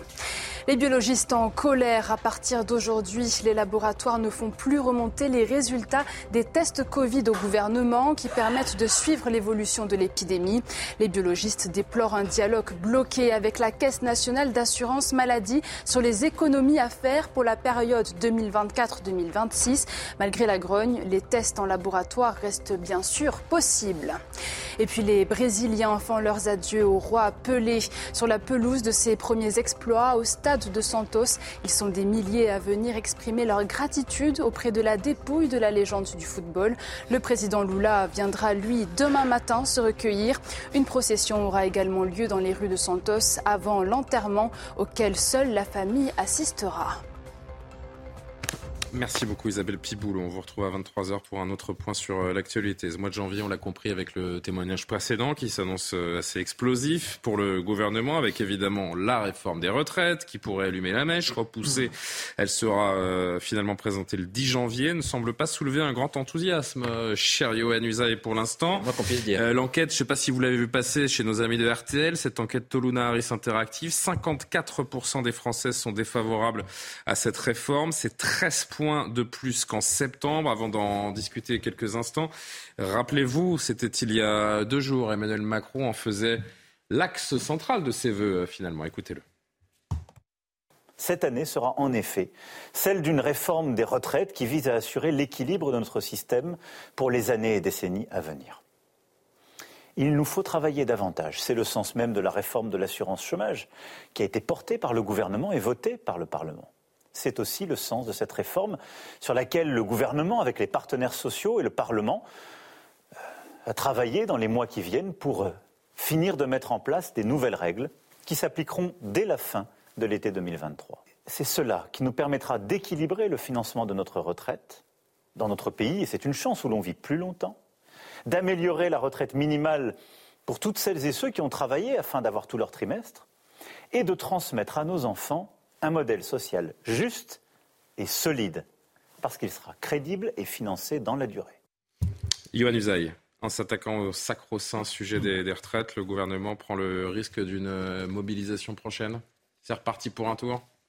C'est toujours difficile de dire s'il y aura une forte mobilisation euh, ou non. C'est même impossible de le prévoir, mais en tout cas, c'est vrai que les conditions sont réunies pour que euh, le mois de janvier et peut-être les mois qui vont suivre euh, soit des mois, euh, j'allais dire, chauds, si vous voulez, chauds pour le mm. gouvernement, parce que on voit bien qu'il y a une colère qui est en train de monter dans le pays, qui est là depuis longtemps. Mais là, l'exaspération est telle, la souffrance est telle. On a entendu Julien des discours comme ça. Euh, jusqu'à présent, on n'en entendait j'allais dire peu. On entendait moins, et surtout de ces personnes-là. Donc, Là, c'est du concret, en fait. Les choses, les, les mauvaises prophéties sont en train de se réaliser, en fait. Et, envie de dire. et donc, j'ai l'impression qu'il est quand même en train de se passer quelque chose dans le pays. Alors, cette, cette réforme, évidemment, elle arrive au moment le, sans, doute, sans doute le moins opportun, disons les choses clairement, parce mmh. que vous avez déjà des gens qui sont en souffrance, en grande souffrance, qui sont en difficulté, en très grande difficulté, et en plus, vous allez leur dire, on va vous faire travailler plus si vous voulez, il y a un moment où ça ne passe plus. Donc les, grèves, les appels à la grève sont en train de se multiplier. Les médecins, il y a eu la grève à la SNCF, euh, les médecins, les boulangers, les artisans. Enfin, si vous voulez, on a l'impression qu'il n'y a plus aucune profession dans ce pays qui soit satisfaite et les Français, cette réforme, ils n'en veulent pas ou alors ceux qui en veulent sont uniquement ceux qui ne sont pas concernés, c'est-à-dire ceux qui sont déjà à la retraite. Donc manifestement, on voit bien qu'effectivement les conditions sont réunies pour que ce soit très compliqué pour le gouvernement. Les Français vont-ils se mobiliser On le verra. En tout cas, certains ou certaines sont déjà dans les starting blocks puisqu'on va entendre Clémentine Autain de LFI et Marine Tondelier d'Europe Écologie Les Verts. Emmanuel Macron, lors de ses vœux, nous explique qu'il n'y a pas d'autre solution. En fait, il faudrait sauver le système des retraites en brisant le système des retraites. 7 Français sur 10 sont opposés à l'allongement du départ à la retraite. On veut nous forcer à travailler plus longtemps pour 12 milliards d'euros, alors qu'il y a des tonnes de solutions pour trouver euh, cette somme. Nous serons évidemment dans la rue, mes baskets sont prêtes et celles des militants écologistes aussi euh, dès les premières manifestations pour euh, faire reculer cette réforme. Et puis évidemment que nos députés seront aussi très mobilisés et nos sénateurs dans les hémicycles, même si on sait que le spectre du 49-3 rend assez peu crédible le fait que cette, que cette réforme elle échoue en fait à l'Assemblée nationale ou au Sénat. Si elle échoue, ce sera dans la rue et c'est pour ça que c'est très important de se mobiliser dès les premières manifestations. Ça peut prendre Alexandre Devecchio je crois que cette retraite, on la comprenait pas vraiment et elle avait pas vraiment de sens. C'est pas une cette retraite, cette réforme des retraites. Parce que vous la comprenez aujourd'hui? C'est pas non, non, je, la comprends toujours. Non, mais j'allais dire. m'expliquer, hein, si vous dire, je, la, je, la, comprenais pas parce que c'est pas une réforme pérenne qui s'attaque pas aux, aux deux mots, euh, je dirais auquel il faut s'attaquer pour avoir une réforme des, des retraites pérennes, c'est-à-dire la démographie et l'emploi. Euh, parce que si vous n'avez pas euh, plus de naissances et si vous n'avez pas plus d'emplois, euh, vous pourrez euh, repousser l'âge de la retraite indéfiniment. Donc elle était déjà incompréhensible, elle devient, je trouve, indécente. J'en suis d'autant plus convaincu après le témoignage qu'on vient d'avoir. ce jeune homme qui avait une boulangerie, qui bossait 24 heures sur 24, il va être sur le carreau. On va lui dire il de bosser plus. Et, et c'est comme ça qu'on va faire rentrer de l'argent pour les retraites avec des gens euh, qu'on va devoir payer au chômage parce que je suppose qu'il va. Je crois qu'il y a même pas le droit d'ailleurs parce que les artisans n'ont pas, pas, le droit au chômage, mais euh, de, de vivre de rien. Donc, il, mais il nous l'a dit aujourd'hui, il travaille à l'usine pour éponger ses dettes, hein, Julien. Voilà où il en est. Voilà où il en est. Donc, euh, mais en tout cas, c'est moins d'emplois, moins de cotisations. Donc, je pense que la priorité, ça doit être, euh, euh ça doit être l'emploi euh, pour ensuite, dans une société pacifiée, faire une, une, une, réforme des retraites qui a du sens. Là, Tout ça, pour montrer qu'Emmanuel Macron est toujours capable de réformer, qu'il tient bon, qu'il. C'est absurde et en plus, ça va barder, je pense, parce que je vous disais que le, le, pain en France, symboliquement, c'est quelque chose de, de, de très important et on peut avoir J'y croyais pas forcément il y a quelques semaines, mais on peut avoir euh, finalement euh, une convergence d'élus très inattendue euh, avec des, des, professions qui ont plus l'habitude de faire grève, qui sont des professions proches de la CGT. On parlait de la SNCF euh, euh, tout à l'heure, les fonctionnaires, la fonction publique et les artisans qui, les artisans, commerçants, les professions indépendantes, c'est d'habitude des, des, des, sociologies opposées quasiment, et elles pourraient se réunir là dans un même mouvement de, de, de, protestation. Ce serait assez inédit et à mon avis très grave pour le gouvernement. Tatiana, vous réagissez tout de suite. Je voudrais juste mettre un peu d'eau à notre, à notre moulin. Écoutez Frédéric Davy, qui est directeur général de, l'IFOP, euh, ce qui était chez Europe 1 euh, ce matin, qui nous parle de cette euh, déconnexion totale, selon lui, du chef de l'État avec la réalité. Il n'a parlé que du travail, mais il en a parlé de manière abstraite. Pour les Français aujourd'hui, le travail, c'est d'abord avant tout la récompense du travail, le travail qui paye mal, et donc la question du pouvoir d'achat. Et donc, avec cette euh, déconnexion, il a prêté le flanc à une certaine critique qui est toujours en germe depuis le début de même de son premier mandat. C'est un président euh, si jeune qui n'a pas connu de difficultés, qui ne connaît pas la réalité du pays, et c'est les critiques qui ont euh, émergé, qui sont sorties après son intervention. Cette critique reste et elle est de plus en plus structurante d'un président qui parfois parle à vide, qui euh, montre un optimisme qui est souvent perçu comme un décalage avec la réalité. Mais il faut le dire, on est dans une période jamais vue en termes de pessimisme, en termes d'incapacité des Français à se projeter et à projeter leurs enfants vers l'avenir. La situation est quand même très compliquée. Ça fait plaisir hein, d'entendre ça. Elle commence bien euh, l'année. Emmanuel Macron déconnecté, ne comprend pas la réalité du, pays. C'est assez terrible hein, ce constat euh, entendu il y a un instant. Oui, mais c'est vrai que c'est ce qu'on constate parce que mmh. les, vœux, les vœux du président de la République, en fait, voilà le souci. C'est qu'en fait, il veut essayer de mettre une sorte de, de fil, de, lien entre toutes ces réformes et montrer en effet ses capacités à réformer, vous le disiez tout à l'heure. Donc la valeur travail se retrouve du coup dans toutes ces réformes, la réforme de l'assurance chômage, la réforme des retraites, même le projet de loi sur l'immigration, parce que je vous rappelle qu'il y aura justement une carte de séjour qui sera pour les métiers mmh. dits en tension. Donc évidemment, c'est ça qu'il a mis au cœur aujourd'hui là de son, de son second quinquennat. Cela dit, le problème, c'est que tout le monde n'est pas Nicolas Sarkozy et travailler plus pour gagner plus n'est plus de mise. Parce qu'aujourd'hui, les Français ont l'impression de travailler pour justement que dalle, et c'est bien le souci. Demandent qu'une chose, c'est que leur travail soit justement rémunéré à leur juste valeur et d'être plus payé plus considéré, mieux considéré. Et ça, c'est un vrai souci parce que Emmanuel Macron n'a pas compris. on se souvient comme sa petite phrase, il vous suffit de traverser la rue pour aller trouver du boulot, qui est plus du tout d'actualité parce qu'en fait, le souci aujourd'hui, c'est que les Français sont sont frappés de plein fouet par de multiples crises. On l'a dit, crise énergétique, crise sanitaire, inflation, crise ukrainienne qui a des répercussions hyper importantes surtout, et qui a vraiment une gilet jaunisation de la société en entier. Parce que les gilets jaunes, pardon, juste fini. Là, je voyais que les gilets jaunes, les gilets jaunes, hein, ont mis un préavis manifesté je vais en parler. samedi justement, ce samedi. Je vais en parler juste Il y a quand même un retour en force. Et en fait, c'est vrai que là, quand on voit ce qui se passe, il y a un effet cocotte minute qui est là depuis des années en fait. C'est en train de, de, de chauffer, de monter, de monter, de monter. Il y a en effet une coalition des luttes avec des choses tout à fait inédites. On l'a vu avec la grève des médecins. On le voit en effet avec la contrôleur de la SNCF à Noël. C'est des choses qui échappent tout à fait au pouvoir et tout à fait en fait aux syndicats et, qui sort complètement des réseaux sociaux. On en parle en début d'émission. Donc ça, c'est une vraie question qui sort en fait du cadre.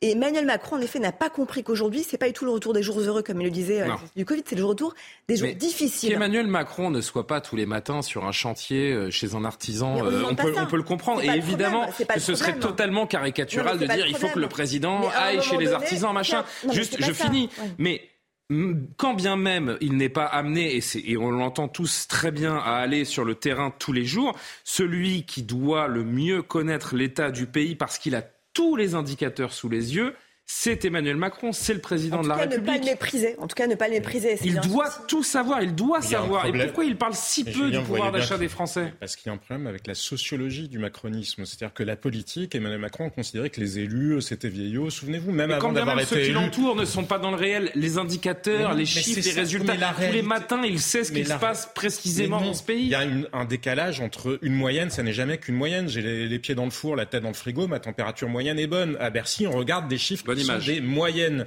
on ne regarde pas la réalité humaine. C'est comme quand le président de la République dit il faut travailler plus. Ce que disent mmh. les Français, d'ailleurs, je suis pas forcément, ils sont pas forcément opposés à l'idée de travailler plus en soi. Simplement, ils veulent des travail, un, travail qui ait du sens, un travail qui effectivement les rémunère et leur permette d'avoir une vie décente, et surtout en ce qui concerne les retraites, ce qu'ils entendent, eux, c'est qu'on va les exposer plus longtemps. Parce que regardez, si vous êtes boulanger ou si vous êtes dans des carrières en dents de scie, c'est pas le sujet de travailler jusqu'à 64, 65, 66 ans. Le sujet, c'est que ce sont autant d'années où vous allez avoir la contrainte. Parce que c'est la soutenabilité même de notre modèle qui est en jeu. Les gens sont à bout de souffle. On est au bout d'un modèle économique et ça n'est pas en soi le libéralisme. C'est peut-être une forme d'ultra-capitalisme. On a vu un certain nombre de fonds d'investissement qui ont des exigences de rentabilité qui sont délirantes. Quand vous avez effectivement des exigences de rentabilité à 15-16%, parce que c'est le cas dans beaucoup de très grandes entreprises, ça n'est tout simplement pas soutenable. Ça ne correspond pas à la réalité. On n'a pas la démographie pour ça. On n'est pas une société qui est en voie d'équipement, etc. On est plutôt une société où tous les biens sont déjà à maturité. Donc c'est absurde. C'est ce modèle-là en entier. Emmanuel Macron, il n'en est pas responsable à lui seul. En revanche, il est responsable du fait de ne pas avoir de capteur et de ne pas comprendre ce moment très particulier. Effectivement, je suis d'accord avec ce que disait Alexandre de Vecchio tout à l'heure. Le pain, c'est très symbolique en France. On est à un moment où il y a beaucoup d'ingrédients qui sont réunis pour une forme d'explosion qui échappe à tout contrôle, parce que c'est aussi ce que relevait Tatiana. C'est pas les syndicats qui organisent ça. Hein. La grève des médecins, c'est le canari dans la mine. Oui entre le four, le frigo, le canari dans la mine. parce que non, non, non, mais vous êtes, c'est bien. Ça le fait que justement, ce soit là où on ne l'attend pas, c'est pas les catégories, c'est pas la CGT, les gens qui font grève très régulièrement à tort ou à raison. Ce sont des catégories qui sont plutôt habituées à il est 23 h il est 23, on marque une euh, très courte euh, parenthèse actu avec Isabelle Piboulot, 23 h pile. Au Royaume-Uni, les médecins alertent, des centaines de patients meurent aux urgences faute de soins adéquats ou de temps d'attente interminables. L'organisation britannique représentant les urgentistes estime qu'entre 300 et 500 patients décèdent chaque semaine. Le service public de santé souffre de plus de 10 ans de sévère austérité amplifiée par la pandémie. En France, les médecins libéraux appelés à poursuivre la grève mobilisée déjà depuis le 26 décembre. Le collectif Médecins pour demain appelle à une manifestation nationale jeudi après-midi à Paris. Il réclame notamment une revalorisation du tarif des consultations afin qu'il passe de 25 à 50 euros. Et puis, nouveauté pour les Césars 2023, l'Académie mettra en retrait les personnes mises en cause pour des faits de violence, notamment à caractère sexuel ou sexiste, par respect pour les victimes. Une décision prise suite à l'affaire Sofiane Benasser, comédien révélé dans Les Amandiers, mis en examen pour viol. La 48e cérémonie des Césars se tiendra le 24 février. Et on conclut donc sur ce mois de janvier, cette rentrée sociale qui s'annonce euh, compliquée pour l'exécutif. Regardez ce qui euh, nous attend. A priori, le 5 janvier, donc dans, trois jours, la manifestation des, médecins libéraux est prévue. Cinq jours plus tard, la présentation de la réforme des, retraites qui pourrait euh, dériver vers d'autres mouvements sociaux. En attendant le 21 janvier, une marche pour les retraites à l'appel de LFI est déjà programmée et des manifestations d'artisans également le 23 janvier. Tatiana, vous le précisiez euh, juste avant. L'année 2023 verra-t-elle le retour des Gilets jaunes? C'est vrai qu'on apprend également ces dernières heures, on l'a pas mis dans le calendrier parce que pour l'instant c'est un vrai point d'interrogation, mais des appels à relancer le mouvement des Gilets jaunes le 7 janvier prochain se, se multiplient. qu'en dites-vous? Que, que faut-il en penser? Bah, plusieurs choses. D'abord, on voit bien en fait que c'est une, une des revendications qui sont tout à fait protéiformes. C'est-à-dire que c'est vraiment la coagulation de tous les soucis aujourd'hui euh, qui, qu'on a évoqués depuis le début de l'émission, c'est-à-dire la crise de l'énergie, l'inflation, le problème du pouvoir d'achat de façon plus générale, euh, voilà, la façon dont sont traités euh, l'éducation nationale, la santé. Enfin, je pense que vraiment, le boulanger là nous a expliqué en fait un truc qui était beaucoup plus, beaucoup plus symptomatique de nos sociétés aujourd'hui. C'est la première chose. Deuxièmement, euh, c'est vrai que, en fait, je rejoins ce que disait Jean-Sébastien. En fait, je pense que Emmanuel Macron n'a pas compris combien le Covid avait profondément modifié notre perception du travail. C'est-à-dire mmh. qu'en effet, il y a une quête de sens il y a, les gens veulent peut-être moins travailler, mais mieux travailler. C'est-à-dire qu'il y a forcément moins travailler. Non, mais je m'explique. Le télétravail, je pense, a beaucoup changé les choses. Les gens se sont rendus compte qu'en fait, on pouvait aussi profiter de sa famille quand on avait des enfants, qu'on pouvait aussi ne pas se crever à la tâche, et qu'en fait, la vie, ce n'était pas que travailler comme des grands-parents euh, qui se crevaient à la tâche en commençant à travailler à 16 ans et en finissant euh, avec des maladies terribles parce qu'ils avaient euh, charrié des choses extrêmement lourdes, etc. La pénibilité, justement, qui doit vraiment être prise en compte, justement, dans cette réforme des retraites. Et c'est vrai qu'aujourd'hui, il y a. Après, la pénibilité de nos grands-parents, si je puis me permettre, n'est pas, celle, que nous connaissons. bien évidemment, pour la plupart d'entre nous, même s'il y a toujours il y a des exceptions, évidemment. Il y a des métiers qui sont toujours très pénibles. Ne faites pas dire ce que j'ai pas dit, mais. Ceux qui font. On n'est pas il y a 50 ans. Julien qui a repris le travail dans une usine, ceux qui font les 3-8, c'est un enfer. Bien sûr. Mais il faut bien sûr, bien sûr, bien sûr. Donc c'est vrai que le Covid a complètement changé notre perception des choses et que et qu'aujourd'hui on ne peut plus accepter en fait de, de, crever, de passer sa vie en fait à crever au boulot. C'est ça la réalité. Mais il y a aussi une autre réalité qui est la productivité. ensuite. Je, je, termine. Et donc ça c'est la c'est la deuxième chose. Et enfin dernière chose, euh, euh, je pense qu'Emmanuel Macron n'a pas compris aussi qu'il y avait une sorte de mépris, je disais tout à l'heure, des, des métiers dits essentiels. Quand on voit la souffrance aujourd'hui de l'éducation nationale, quand on voit la souffrance des médecins, des infirmiers, de ceux qui nous ont aidés, qui ont été en première ligne pour nous sauver des vies, je pense que certains Français aussi sont très choqués du mépris par lequel, avec lequel ils sont traités, de la façon dont ils sont déconsidérés, parce que c'est aussi ça qui fait société. C'est aussi les fondements de notre démocratie, de notre société aujourd'hui. Et donc c'est une vraie question aussi. Je pense qu'Emmanuel Macron risque aussi de payer le prix fort de cela. Enfin, dernière chose, je pense qu'il a trop négligé le pouvoir d'achat. C'est-à-dire qu'il a trop négligé, il a trop considéré. Aujourd'hui, d'ailleurs, regardez les vœux, c'est pas sur le pouvoir d'achat, c'est sur la valeur travail. C'est la France qui travaille. Et ça, je pense que c'est une vraie erreur. C'est une énorme erreur parce qu'il veut faire un appel du pied à l'électorat de droite avec cette fameuse question de l'assistanat, justement, qui s'est installée dans l'opinion publique. Et je pense que c'est une grave erreur et que justement, c'est ce qui va faire flamber l'étincelle des Gilets jaunes. Est-ce que c'est un peu l'heure de. C'est pas moi, ah, c'est Alexandre Devecchio qui est très occupé. Excusez-moi. Les nouvelles sont bonnes Sûrement. Bon. Euh, c'est un peu l'heure de vérité du macronisme, ce mois de janvier Oui, parce qu'on exagère un peu. Non, mais on est peut-être un, un, tournant, effectivement, parce que les Gilets jaunes, c'est quoi? Ce sont des gens qui souffrent, ils souffrent parce qu'ils triment, euh, ils triment et ils sont mal payés et ils n'ont pas de quoi vivre de leur salaire. Et surtout, je crois qu'ils se sentent abandonnés. Et le problème d'Emmanuel Macron en ce moment, c'est quoi? Euh, et, c'était flagrant dans ses voeux. On parlait de ses voeux. Ses voeux, c'était le travail, c'était aussi l'optimisme. L'optimisme, ses voeux consistaient à adresser un message Donc la déconnexion. À, adresser un message mais la déconnexion vis-à-vis d'une partie de la population seulement. Parce qu'il a dit dans ses voeux, par exemple, euh, nous avons mieux maîtrisé l'inflation en France qu'ailleurs en Europe. C'est vrai. Le chômage est à son niveau le plus bas depuis 15 ans. C'est vrai. Factuellement, ce qu'il a dit est vrai. Mais il parle à qui là? Il parle aux 30% des Français qui vivent le mieux, qui sont les plus aisés. Et il ne parle pas aux autres. Et la réforme des retraites, c'est la même chose. Ce ne sont pas les 30% des Français les plus aisés qui vont en souffrir de cette réforme. Euh, les 30% des Français à qui il s'adresse, euh, ils n'ont souvent pas un travail physique, ils gagnent effectivement bien leur vie. Et les autres, encore une fois, se sentent abandonnés. Et c'est ça le problème d'Emmanuel Macron aussi en ce moment. Et c'était le cas avec le boulanger Julien qu'on a entendu tout à l'heure. Il l'a dit, on ne nous parle pas, nous sommes complètement abandonnés alors que nous travaillons que nous fournissons des efforts, que nous, nous participons à l'effort national quelque part. et ils sont complètement abandonnés. Et là, Emmanuel Macron est en rupture avec une partie importante de la société. Et c'est ça précisément qui peut créer l'étincelle. Si je peux juste me permettre de rebondir deux secondes, pardon. C'est en fait exactement ça. L'année dernière, souvenez-vous, c'était en les vœux le retour des jours heureux en disant voilà on sort du Covid. Et là vraiment ce qui est annoncé là lors des vœux, c'est vraiment le retour des jours difficiles.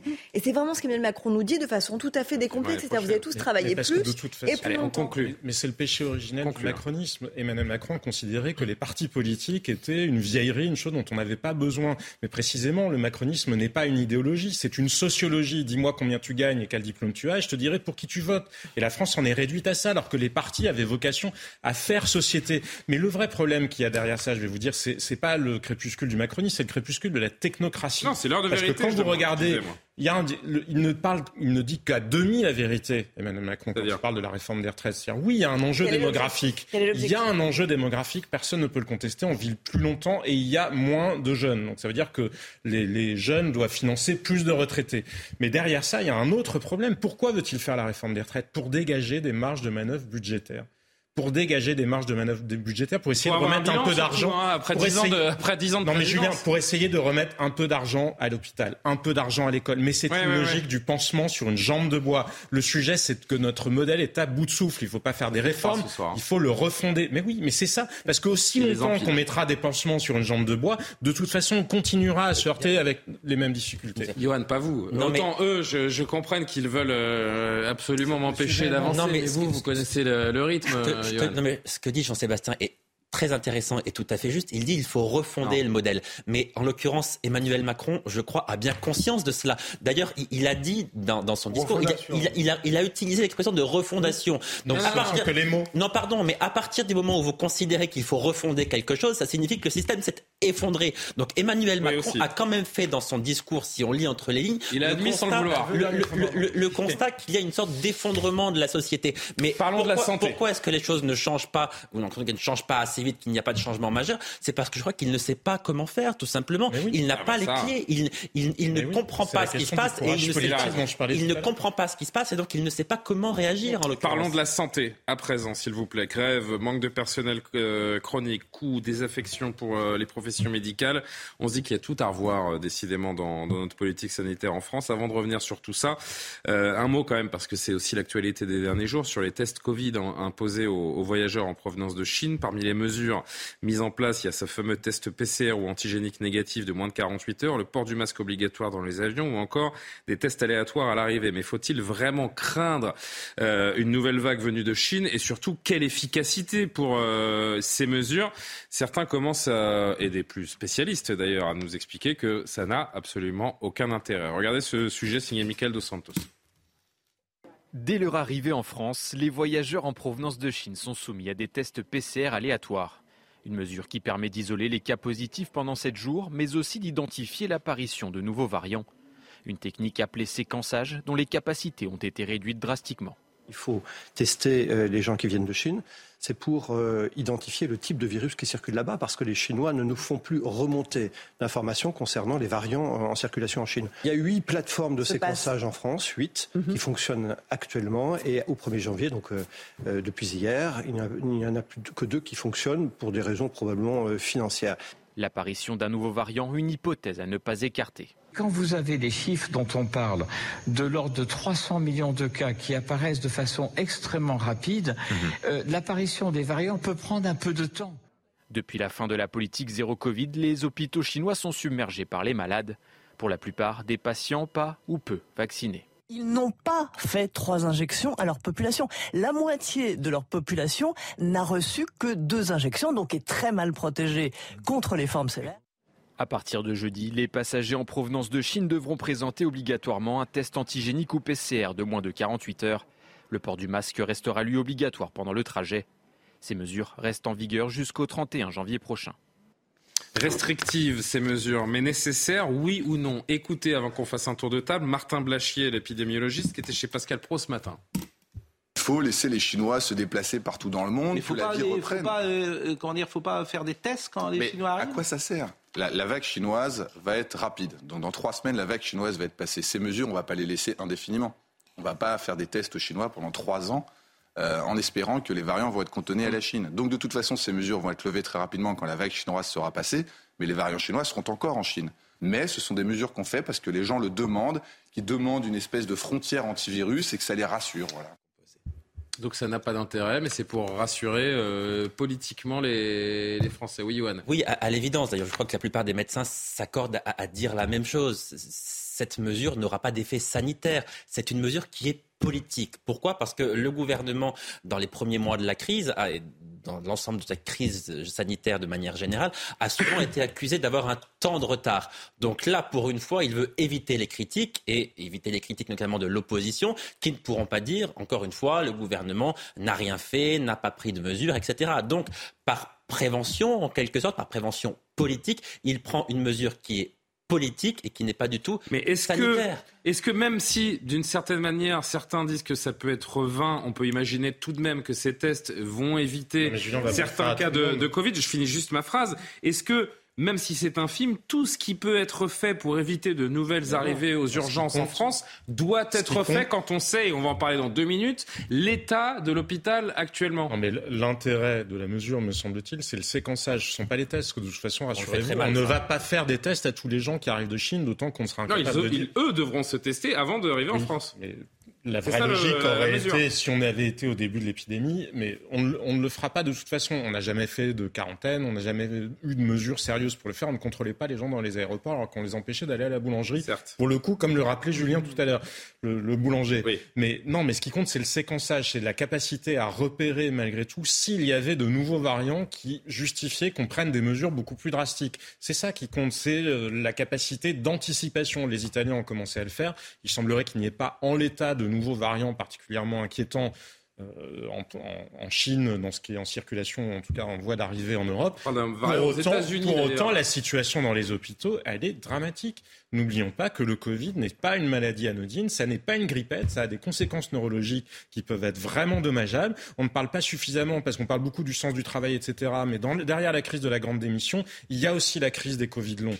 C'est ce mmh. qu'on est en train de découvrir. C'est une maladie neurologique qui a eu un impact profond. Ça a changé le sens de l'odorat des gens, ça a changé de manière C'est une maladie respiratoire qui a des impacts neurologiques. Non, mais sur le coup, c'est une, maladie respiratoire, effectivement, mais qui a des impacts neurologiques. D'où le fait, par exemple, qu'on puisse perdre euh, son odorat. Enfin, c'est pas la seule maladie qui le fait, mais les Covid longs, c'est quelque chose qui va aussi nous coûter très cher. Donc ne faisons pas. Il faut, il faut distinguer la crise qui a lieu en Chine, l'intérêt de limiter, je suis d'accord avec ce que disait Johan, c'est une mesure plus d'affichage politique. Le séquenchage, c'est important. Et continuons à penser les masques dans les transports en commun. Ça reste utile malgré tout parce que précisément, ça n'est toujours pas une maladie anodine. Dernier mot là-dessus. Je voudrais vraiment qu'on avance sur la, crise de l'hôpital et cette grève des, médecins libéraux qui se, qui se poursuit. Dernier mot sur ces, euh, ces dépistages. En plus de deux secondes, c'est possible ou pas? En plus de? J'ai plus de deux secondes pour parler. Vous prenez toujours plus de deux secondes, Tatiana. Euh, vous savez, même si je vous en donne deux, vous en prenez vingt. Euh, juste parce que, en fait, je suis complètement d'accord avec ce que Jean-Sébastien dit, c'est-à-dire que, et à la fois pas d'accord. Je pense que c'est quand même important. Non, très macroniste oui, tout à en 2023. Exactement, c'est ma nouvelle résolution. je pense que c'est important de faire ces tests euh, parce que euh, on n'a aucune information en fait de ce qui se passe en Chine et on ne sait pas quel est le niveau de contamination petit 1 et petit 2. On ne sait pas en effet quels sont les variants qui circulent. Donc c'est important d'avoir déjà de façon quantitative de savoir combien de personnes sont contaminées quand elles arrivent en France. Première chose. Deuxièmement, en effet, le séquençage est essentiel puisque c'est ce qui permet de déterminer quels sont les variants en circulation. Et j'irais même au-delà. C'est-à-dire que le Canada, par exemple, s'apprête à faire quelque chose de très intéressant. Votre petit euh, dada, Jean-Sébastien, l'analyse des eaux usées parce ah que euh, l'analyse des eaux usées de tous les vols internationaux en provenance de Chine.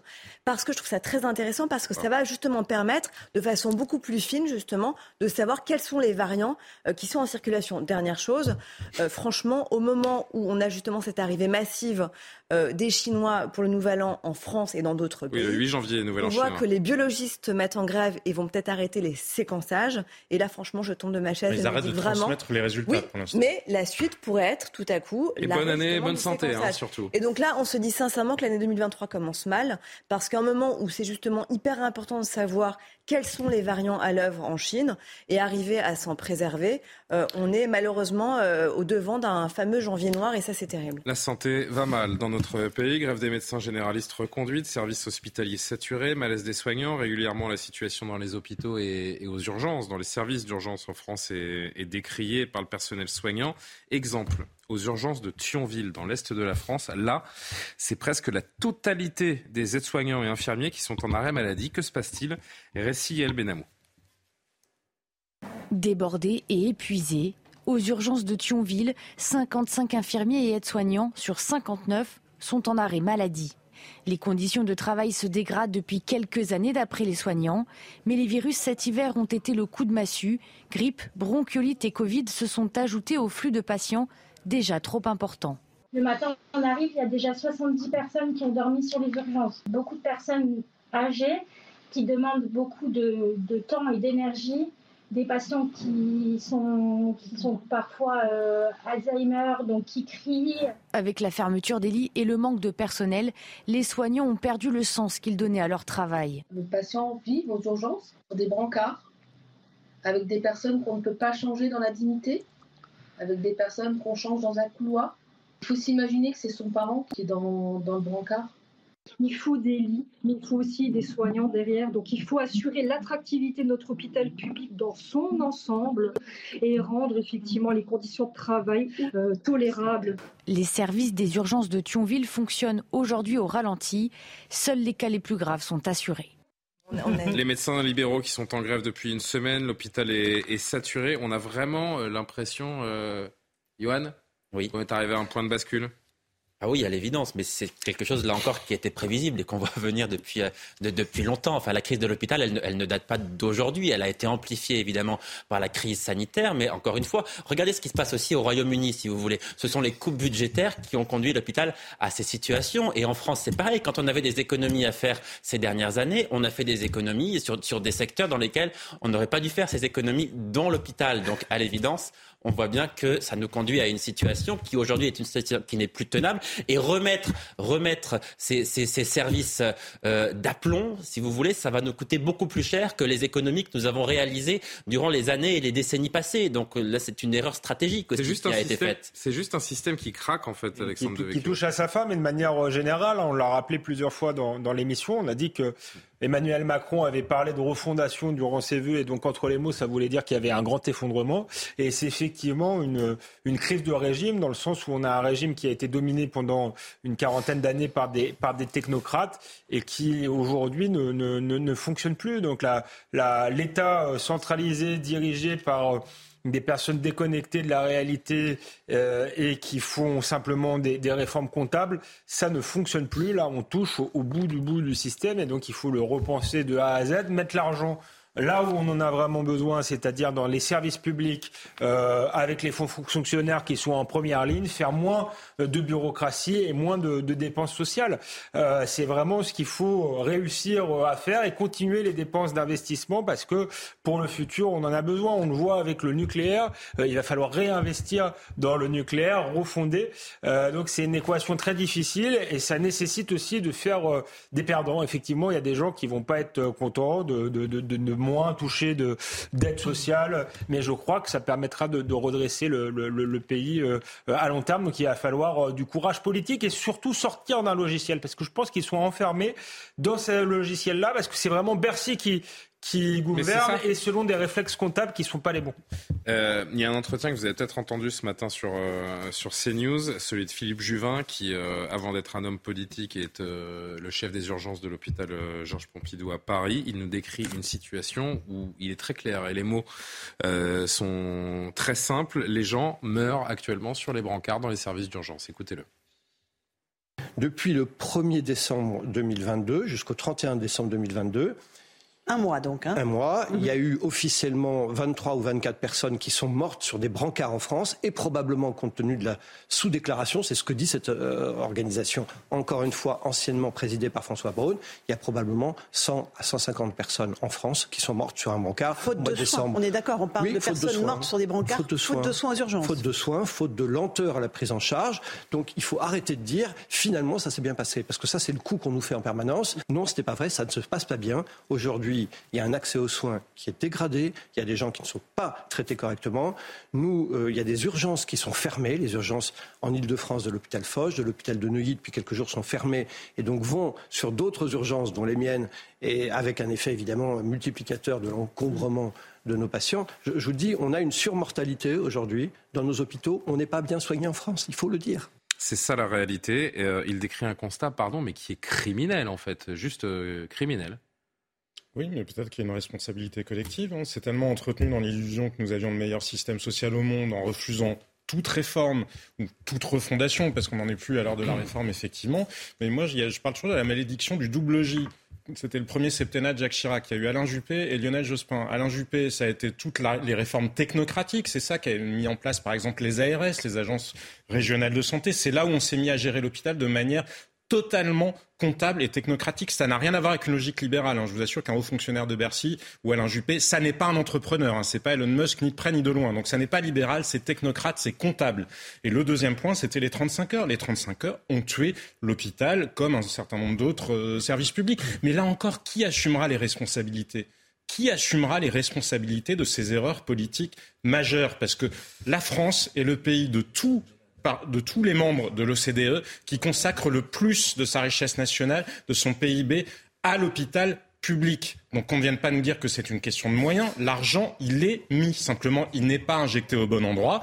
On ne fait pas confiance aux gens. Philippe Juvin, comme d'autres en parlent. On ne fait pas confiance, par exemple, aux chefs euh, de service. Ce sont les directeurs et les administratifs. Regardez, dans l'hôpital public, on est à un ratio de un soignant pour euh, deux administratifs, alors que dans le privé, c'est un pour un. Il n'y a pas incroyablement plus de morts dans des, dans des cliniques euh, privées pourtant. Donc Souvenez-vous de ce chiffre. La France est le pays qui consacre le plus à l'hôpital public. Donc la question c'était celle. Tatiana parlait sont les 12 milliards du Tatiana parlait, mais ils sont bien souvent sur. On est très hypocrite. on est aussi très hypocrite aussi. À 19. Mais on, est, mais on est très hypocrite parce que bien souvent ça va aussi vers des catégories qui sont déjà protégées en réalité. Parce que pendant le Covid, par exemple, on a dit que les gens qui étaient en première ligne, il était très normal de rémunérer le risque qu'ils avaient pris. Mais comme il y avait les syndicats qui disaient oui mais ça doit être pour tout le monde, donc ça a été pour tout le monde, y compris pour des gens qui n'avaient pas mis un pied à l'hôpital pendant euh, la période euh, la plus intense, euh, la plus intense du Covid. Donc le sujet, c'est une question de courage politique et de sortir, de casser le moule idéologique dans lequel on s'est enfermé pour les services publics dans ce pays. Les ministres de la Santé défilent, les problèmes s'aggravent. Tatiana Renard-Barzac. Bah, là où je suis tout à fait d'accord, c'est que les 35 heures, ça a été en effet assez dramatique à l'hôpital, au-delà de la vision de l'hôpital entreprise et puis la tarification à l'acte, bien évidemment. Mais pas entreprise, Mais... c'est pas une vision d'entreprise. Bah, euh, si. C'est une vision bah, d'équilibre budgétaire, c'est pas la même chose. la tarification à l'acte, pardon, c'est quand même. à l'arrivée, tout se règle à Bercy. Voilà, comme ça. Et, par ailleurs, parce que dans une entreprise, il y aurait des responsabilités, ça, je vous assure. Ça ne dure pas une entreprise comme ça. Et par ailleurs, euh, je pense que pendant le Covid, on a quand même oublié le nombre de soignants à l'hôpital qui ont été contaminés, donc qui sont allés travailler vraiment au risque de leur vie, hein, qui ont été. Il y a eu un un nombre incroyable qui est passé sous les radars, hein, parce qu'on ne voulait pas en parler, qui ont été contaminés, qui ont travaillé donc au péril de leur vie. on pourrait parler des non-vaccinés qu'on refuse de réintégrer, contrairement à tous nos voisins européens. Mais, non, mais parfois on nous dit qu'il faut faire comme l'Europe, ah et bah puis euh, mais, ça, quand toute l'Europe fait quelque chose, on ne le fait pas. Donc, le sujet, parce que moi je pense qu'il ne faut pas forcément réintégrer les non-vaccinés. Donc il ne faut pas être dans l'Europe alors, parce que tous les Européens le font. On ne peut pas demander aux gens de se vacciner, inciter à aller faire un rappel. Et réintégrer des soignants. non, non, non, mais j'y pense par ailleurs, mais vous avez raison. Mélangez pas tout, mélangez pas tout. Mais ah, bah non, non, mais, mais c'est vrai que c'est vrai qu'on ah. oublie, on oublie ce personnel soignant qui a été là 24 heures sur 24, vraiment au péril de sa vie. On oublie aussi qu'il y a une jeune génération qui est arrivée et qui n'a plus envie de faire 26 euh, heures sur 24 de travail. Euh, c'est le même débat qu'on a eu tout à l'heure. C'est pas que le sens du travail, c'est aussi à un moment donné l'envie aussi de ne pas se crever à la tâche. Il y a ça aussi, c'est une réalité. Il faut aussi le dire. Les 35 heures sont passées par là et ont aussi contribué à cela. Il faut être tout à fait honnête. Profondément enlever le sens, retirer le sens. Oui, bien sûr, bien sûr, bien sûr, évidemment, bien sûr. Et, pas dans une logique et, et, donc, et donc, c'est vrai qu'aujourd'hui, on est loin de, de l'État-providence et du CARE. Et ça a été pourtant au cœur de la campagne présidentielle, euh, parce que certains candidats, justement, au-delà du pouvoir d'achat, ont montré l'importance de l'État qui protège. Et là, je vais essayer de généraliser le propos. Et là, aujourd'hui, on est au cœur de cette question, parce que l'État qui protège, il est défaillant aussi bien en matière de santé, aussi bien à l'école avec l'éducation avec nos enfants, aussi bien avec les boulangers, aussi bien avec les bouchers. Tous les métiers de vocation. Et ça, c'est un souci. La, la protection, elle est extrêmement importante. Et malheureusement, ça ne passera pas par leur valeur travail. C'est-à-dire que le care, je pense, c'est une notion dans les années à venir qui va être extrêmement importante. Regardez ce qui se passe en Grande-Bretagne et regardez la déliquescence de la société britannique parce que justement, ils n'ont malheureusement pas cet arsenal. public. Voilà qui n'a pas, parce que nous, on a la chance quand même de savoir cette État-providence avec un système qui est quand même extrêmement, euh, extrêmement euh, regardé à l'étranger et envié à l'étranger. Il faut le dire aussi. Regarde au Royaume-Uni, regarde en Espagne, oui. Tout rendu public C'est hors de prix. La santé est hors de prix en France. On ne sait pas combien coûte la santé. Malheureusement, c'est bien un souci. Et tant que vous ne faites pas grève, vous n'avez euh, aucun écho dans, les, dans, dans, les grandes instances, dans les, dans les ministères, et il n'y a plus que cette solution pour mettre les sujets sur la table. C'est l'impression que ça donne, en tout cas avec cette grève des médecins qui, je le rappelle, a été euh, reconduite aujourd'hui pour les 7 ou 8 prochains jours. En deux mots, on revoit les revendications des médecins libéraux euh, généralistes, revalorisation du tarif de la consultation de 25 à 50 euros, suppression d'actes administratifs, euh, la rémunération des rendez-vous non honorés, puis le transfert des compétences à d'autres professions médicales sous couvert de, de protocole. J'ai presque envie de dire la suite au prochain épisode, puisque tout cela va nous mener encore sur, sur une semaine. Et la réponse pour l'instant du ministre de la Santé alors concernant effectivement les médecins libéraux, pour l'instant, il n'y a, pas de réponse en l'occurrence, puisque les revendications sont rejetées par le, gouvernement. À part euh, grève malvenue quand même. Il y a grève malvenue. Voilà, c'est dingue. Hein. Et, même les ils essaient de minimiser la grève aujourd'hui avec Thomas Fatome, le directeur de l'assurance maladie, qui disait que les médecins faisaient assez peu grève.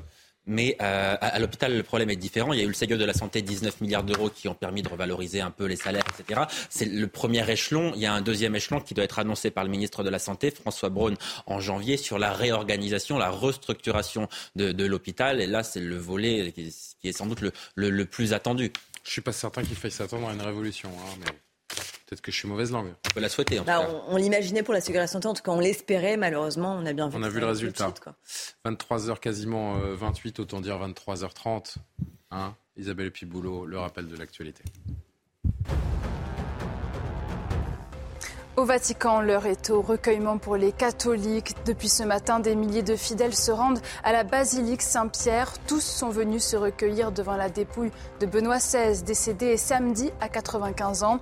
Les processions continueront jusqu'à mercredi soir. Les funérailles de Joseph Ratzinger seront célébrées jeudi par le pape François. L'enquête pour corruption présumée impliquant le Qatar s'élargit. Le Parlement européen a lancé une procédure d'urgence pour lever l'immunité de deux eurodéputés, l'italien Andrea Cotolino et le belge Marc Tarabella. Tous deux sont visés dans le cadre de l'enquête qui a conduit à arrêter le 9 décembre l'eurodéputé grec Eva Kaili. Et puis aux États-Unis, Jérémy Renner dans un état critique mais stable. L'acteur de 51 ans s'est blessé gravement hier en conduisant une dameuse pour déneiger la route qui mène à sa propriété. La star hollywoodienne est hospitalisée à Reno dans le Nevada, région soumise à une forte tempête de neige ces dernières semaines. Il est notamment connu pour son rôle de Hawkeye dans l'univers Marvel. Merci beaucoup Isabelle Piboulot. Polémique. La première de euh, cette année 2023. Franchement, je Je pensais pas que ça prendrait autant d'ampleur, euh, je vous dis, parce que je je suis pas certain, mais on va en débattre quelques instants ensemble. Je suis je suis pas certain qu'il ait voulu vraiment dénoncé euh, d'un côté plus que, plus que de l'autre. On va comprendre ensemble ce qui s'est passé autour d'Omar Sy à l'occasion de la sortie de son film Tirailleurs. Il s'est confié au journal Le Parisien, la troisième personnalité préférée des Français, qui dénonce donc le traitement de la guerre en Ukraine face au traitement des guerres en Afrique. Regardez, comprenez, on en débat. C'est un hommage appuyé que rend Omar Sy aux tirailleurs sénégalais dans les colonnes du Parisien. Mais à l'occasion d'une question sur la guerre en Ukraine, l'acteur en a profité pour interpeller les Français sur leur perception des guerres dans le monde. Comme j'ai de la famille ailleurs, en Afrique, je sais qu'il y a toujours eu des enfants en guerre, des familles brisées. Ça veut dire que quand c'est en Afrique, vous êtes moins atteint? L'acteur dénonce l'intérêt que portent les Français pour la guerre en Ukraine, alors qu'ils se préoccupent moins des autres conflits dans le monde. Compréhension et soutien de la députée insoumise Clémentine Autain. C'est n'est juste colère. Merci Omar Sy. Dans la majorité, l'eurodéputé Renaissance Nathalie Loiseau rejette cette accusation. Il y a 58 militaires français qui sont morts au Sahel en luttant contre les djihadistes. Non, Marcy, les Français ne sont pas moins atteints par ce qui se passe en Afrique. Certains ont donné leur vie pour que les Maliens cessent d'être menacés par des terroristes. Philippe Vardon, conseiller régional Reconquête, préfère user d'ironie. Depuis la Californie où il réside, Omar Sy rend un vibrant hommage aux 58 soldats français morts en Afrique ces dix dernières années. Ah non, sur les réseaux sociaux, les internautes sont partagés. Les détracteurs d'Omar Sy dénoncent une prise de position disproportionnée alors que l'acteur réside aux États-Unis. Commentaire Alexandre Devecchio, ingratitude ou euh, juste et saine colère pour reprendre le tweet de Clémentine Autain? D'abord, euh, une forme de bêtise, parce qu'en fait, je ne vois pas ce qu'il y a de choquant c'était pas dans les deux propositions. Euh, quand on est, je pense que le premier truc c'est quand même la bêtise. Pourquoi Parce que moi ça me choque pas qu'on soit que les, les, les, Européens soient plus choqués par un conflit en Europe parce que ça les concerne plus directement que des, des, des conflits plus lointains. C'est humain et je pense que les Africains sont plus touchés par les conflits euh, dans leur voisinage que par les, les conflits lointains. Première chose. Deuxième chose et je crois que c'est ce qui a déclenché la polémique, c'est qu'effectivement vous avez raison. Euh, il y a peut-être une forme d'ingratitude euh, et une forme toujours de, de de discours victimaire qui finit par euh, et de et de leçons, de manière de donner des leçons qui finit par agacer euh, les Français. Euh, Omar Sy est quelqu'un que les Français ont adoré. Il le classe toujours parmi les personnalités préférées. Il est, troisième encore cette année. On, verra le classement après. Qui est devenu une star internationale grâce à Intouchable. Donc il a bénéficié de la méritocratie française et on a toujours l'impression.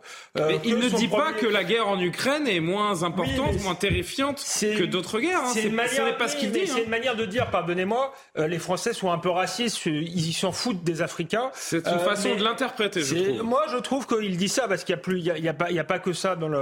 Elle, est, mmh. plus longue la, la citation et il a l'air de dire qu'on s'en fout. Il le dit, je crois, qu'on s'en fout euh, parce que c'est l'Afrique.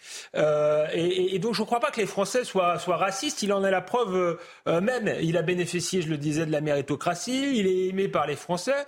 Et, il nous remercie, remercie la France en allant s'installer à l'étranger et en faisant la leçon euh, à la France et en expliquant que les Français sont ceci, sont cela euh, et qu'ils doivent se repentir euh, en permanence. Je crois que ce type de discours devient insupportable. en fait, et, et voilà, et c'est pour ça que ça, ça, ça, ça fait, ça fait réagir.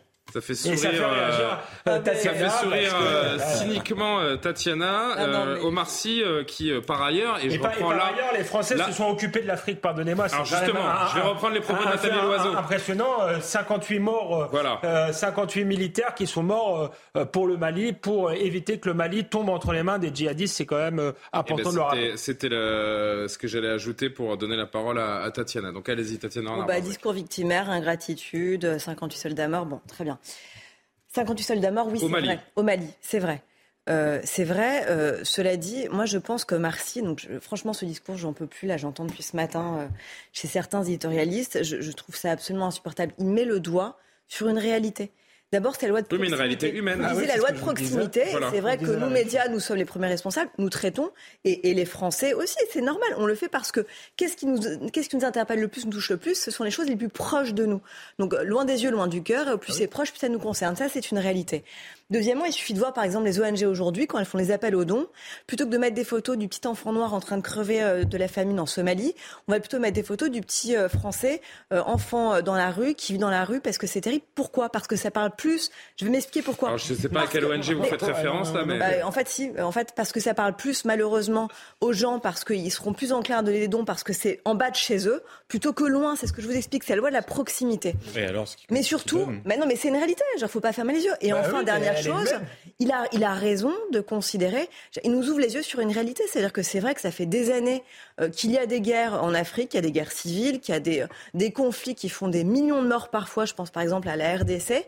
Euh, On peut parler aussi du monde arabe. hein. Il n'a pas parlé du monde arabe, du, Yémen, qui est complètement oublié, de l'Éthiopie. Enfin, l'Éthiopie, c'est continent africain. Parce que c'est vrai qu'on s'est dit voilà que c'était loin, que au final, il le dit très bien dans l'interview. Il dit pas que ça, et c'est très réducteur. Il dit on se rappelle que l'homme est capable d'envahir, d'attaquer des civils, des enfants. On a l'impression qu'il faut attendre l'Ukraine pour s'en rendre compte. Oh les copains, je vois ça depuis que je suis petit. Quand c'est loin, on se dit que là-bas, ce sont des sauvages. Nous, on ne fait plus ça. Mais il a raison, c'est vrai. Il a On raison. pas que ce c'est sont vrai. des sauvages. C'est vrai, c'est vrai. La réalité, c'est vrai que l'Ukraine, voilà, c'est nous, ce sont les Européens, c'est en Europe, c'est vrai. Et donc c'est vrai qu'on sent plus concerné par ce qui se passe aujourd'hui en Ukraine que malheureusement par ce qui se passe par le- sur le continent africain.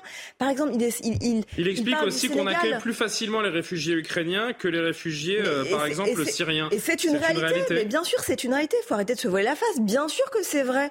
Et bien sûr que c'est vrai. Et pour aussi une histoire de mais religion. pourquoi c'est vrai Et aussi pour une histoire de religion, parce que certains ici en France considèrent que c'est plus simple d'accueillir des petits Ukrainiens catholiques euh, que des musulmans. C'est une réalité. Il faut arrêter de se voiler la face et de Mais je vois mentir pas ce sur qu'il y a de, plateaux. de- de choquant. Non, Par contre, quand il a. Mais dites, il a- elle est au fond de votre pensée, euh, Alexandre. Mais j'ai commencé par là, j'ai commencé par dire ça n'a rien de choquant. Euh, quand il arrive quelque chose de grave à ma famille proche, je suis plus choqué que quand il arrive quelque chose de grave à quelqu'un que j'ai croisé une fois dans ma vie. Pardon, euh, euh, Tatiana. Donc ça n'a rien de choquant. Et ensuite, quand il rajoute, et c'est là, j'avais oublié la citation, vous avez bien fait de la, de la, de la rappeler, qu'on les prend pour des sauvages, il a l'air de dire oui qu'il y a une forme de, de racisme et de condescendance vis-à-vis de l'Afrique. Je crois que c'est pas tout à fait vrai. Ça n'a pas été le cas euh, dans son cas. Euh, et en plus, malgré tout, sur le plan géopolitique, la France s'est beaucoup euh, investie au- au- en Afrique. Alors, on l'a rappelé avec, deux euh, choses, avec deux le- choses, deux choses, deux choses, pardon, très rapidement. Oui, c'est vrai, et c'est vrai, hommage à ces 58 soldats morts tués au Mali et l'opération Barkhane qui était absolument essentielle pour lutter contre les djihadistes.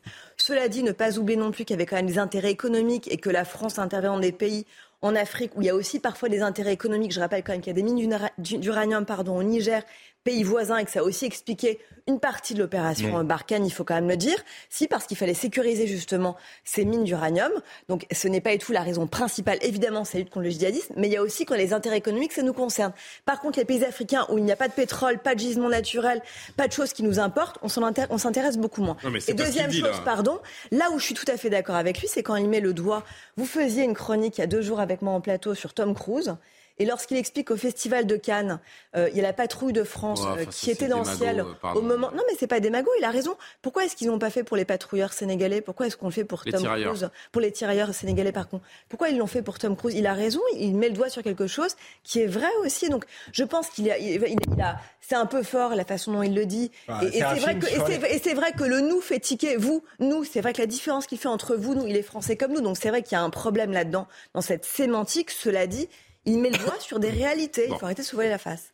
Jean-Sébastien, un mot. Il y a ce déchaînement de réactions, de, de critiques sur les, sur les réseaux sociaux qui dénoncent aussi l'exil américain de- d'Omar Sy. Bon, il a quand même le droit de parler. Il est français, comme vous et moi. Donc, euh, mais a priori, sûr qu'il a le il droit de ce dire- qu'il veut, quoi. hein. Non, mais il a le droit de dire ce qu'il veut. D'ailleurs, je ne sais pas s'il doit grand-chose à la méritocratie française. Il me semble qu'il le doit pas mal à son talent avant toute autre Oui, c'est considération. vrai, c'est vrai, c'est Pour vrai. autant, ça ne rend pas spécialement ce qu'il dit euh, plus euh, intelligent en soi.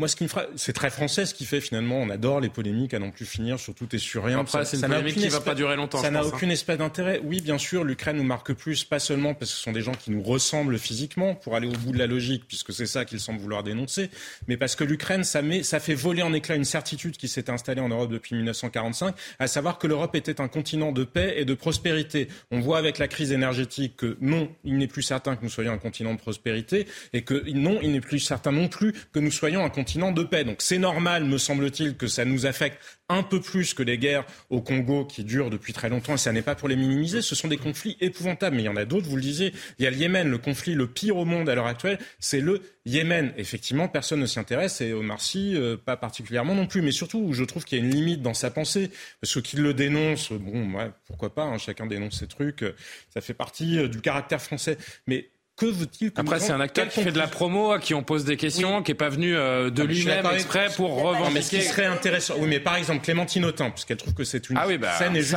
colère. Quelle conclusion est-ce qu'ils en tirent? Quelle conclusion est-ce qu'ils en tirent? Est-ce qu'il faut que les Européens ou les Français en premier lieu réinvestissent l'Afrique pour aller Il faut qu'on envahisse le Congo pour mettre un terme. Il faut qu'on livre des armes? Parce que c'est ça, moi, j'aimerais bien comprendre dans leur logique. C'est aller au bout de la logique parce que la seule clé chez eux, c'est soyons gentils, accueillons des migrants des réfugiés. Mais oui, bien sûr qu'il y a un droit d'asile et oui, bien sûr qu'il faut respecter le devoir d'accueil humanitaire, sauf qu'on voit bien que ça pose tout un tas d'autres problématiques derrière. Le droit d'asile est largement détourné pour, pour en devenir des filières, euh, vous êtes la première à le reconnaître, des filières d'immigration économique. Bref, ils ne vont au bout d'aucune logique. Est-ce qu'il veut, Omar Sy, que nous envahissions à nouveau l'Afrique pour y rétablir la paix? Parce que c'est la question. C'est pas ce qu'il dit. Je sais que c'est pas ce qu'il dit. Sauf qu'il devrait aller au bout de sa propre logique. Votre, votre intervention. Johan, un dernier mot? Rapidement? Oui, rapidement, parce que je, je crois d'abord que tout a été dit. Mais effectivement, je vois pas bien ce qui nous reproche en fait Omar Sy. On a parlé de la loi de proximité, ce qui est vrai, c'est-à-dire que les Européens sont davantage concernés par les conflits en Europe, les Africains par les conflits en Afrique. Mais moi je pense qu'on s'est jeté aussi beaucoup sur ce qui, sur les sur des phrases qui sont un peu sorties du contexte. Mais parce qu'on adore les nos amis du Parisien qui font d'ailleurs qui font un article ce soir. Nos confrères du Parisien à qui il a donné cette interview font un article ce soir pour recontextualiser complètement, ah réhabiliter. Euh, j'ai l'impression qu'il y a. Pourquoi est-ce qu'on s'émeut aussi Je sais pas pourquoi ils ont fait ce papier, mais parce qu'il faut aussi dire quand même que les artistes ont souvent l'habitude de donner un peu des leçons, etc., alors qu'ils sont installés confortablement, pardon Tatiana, hein, mais euh, sous le soleil de Californie. Enfin, non mais vous comprenez, c'est pour ça aussi qu'à chaque fois qu'un artiste, à chaque fois qu'un artiste prend la parole pour est que Johnny Hallyday euh, aille s'installer sur une ah île, oui, bien sûr, bien sûr, on s'en est. Mais il donnait moins de leçons en politique. Mais... ouais, c'est vrai. Pardon, je pense pas que Marcy a voulu donner des leçons. Je pense que malheureusement. Et il n'en serait pas à son coup d'essai. D'essai. Mais si vous voulez, c'est un peu. Mais il a le droit de parler. Non, mais c'est un peu un habitué de la chose, si vous voulez. C'est pour ça qu'on est attentif et vigilant vis-à-vis de ses propos. Par ailleurs, la, seule chose à laquelle j'ai pensé, c'est effectivement aux familles des 58 militaires tués qui, ont dû se dire quand même, euh, euh, pardon, euh, on, est là et nous on s'en fout pas quoi. Omar Sy qui fait toujours partie donc du trio de tête des personnalités préférées des Français avec Jean-Jacques Goldman, Thomas Pesquet bah, une lettre près, je suis dans le, dans le top 3. Que il n'y a surtout pas un scientifique, pas un entrepreneur. À quelques années d'études près aussi, je suis. Euh, vous voyez quand Mais moi, ce qui Non, mais je veux dire un truc. Jean-Jacques Goldman, il n'a pas eu une actu depuis 1992, quoi. Comme quoi, en fait, plus vous êtes plus vous êtes absent, plus vous, plus vous êtes. Non, mais surtout ce classement, il est épouvantable de niaiserie, enfin de bêtises. Mais c'est pas les Français qui sont. Non, mais si, pardon. Bah, parce que je sais pas, il y a des gens qui ont eu des prix Nobel, des prix Nobel. Oui, mais alors vous savez comment ça se passe, hein, Jérôme était tout à l'heure je sais comment ça se passe, c'est suggéré. C'est une liste de 100 53 hommes, 53 femmes qui sont soumis euh, au sondé et euh, ils choisissent parmi ces listes. Donc euh, moi, c'est ce que je vous, si pas de liste, j'aurais pris Jean-Sébastien Ferjou. Hein. Bah, exactement, moi aussi. bah voilà. Bah, oui. Intéressant, c'est Goldman, c'est quand même la nostalgie. Enfin, c'est quand même bah, intéressant. c'est quand même des lustres. On a tous adoré ses albums, mais ça fait quand même fort longtemps qu'on l'a plus entendu. Et deuxièmement, c'est exactement le contre-exemple de discussion initiale pour ouvrir cette émission c'est justement les réseaux sociaux, plus on se montre, mieux on, mieux on se porte, en fait, plus mal on est, puisqu'il y a beaucoup de dépression euh, pour les gens qui sont sur les réseaux sociaux. Voilà un exemple type de quelqu'un qui, presque comme un moine, caché, planqué, on n'en entend absolument pas parler, on ne connaît pas sa vie privée. Mais on l'écoute tous les jours. Qui il, il, est partout tous les jours, on écoute ses chansons tous les jours. Ouais, ça dépend quelle radio vous écoutez, euh, Johan, mais vous, vous cassez pas, on a oui, tout à l'heure, vous les meilleurs. Les meilleurs.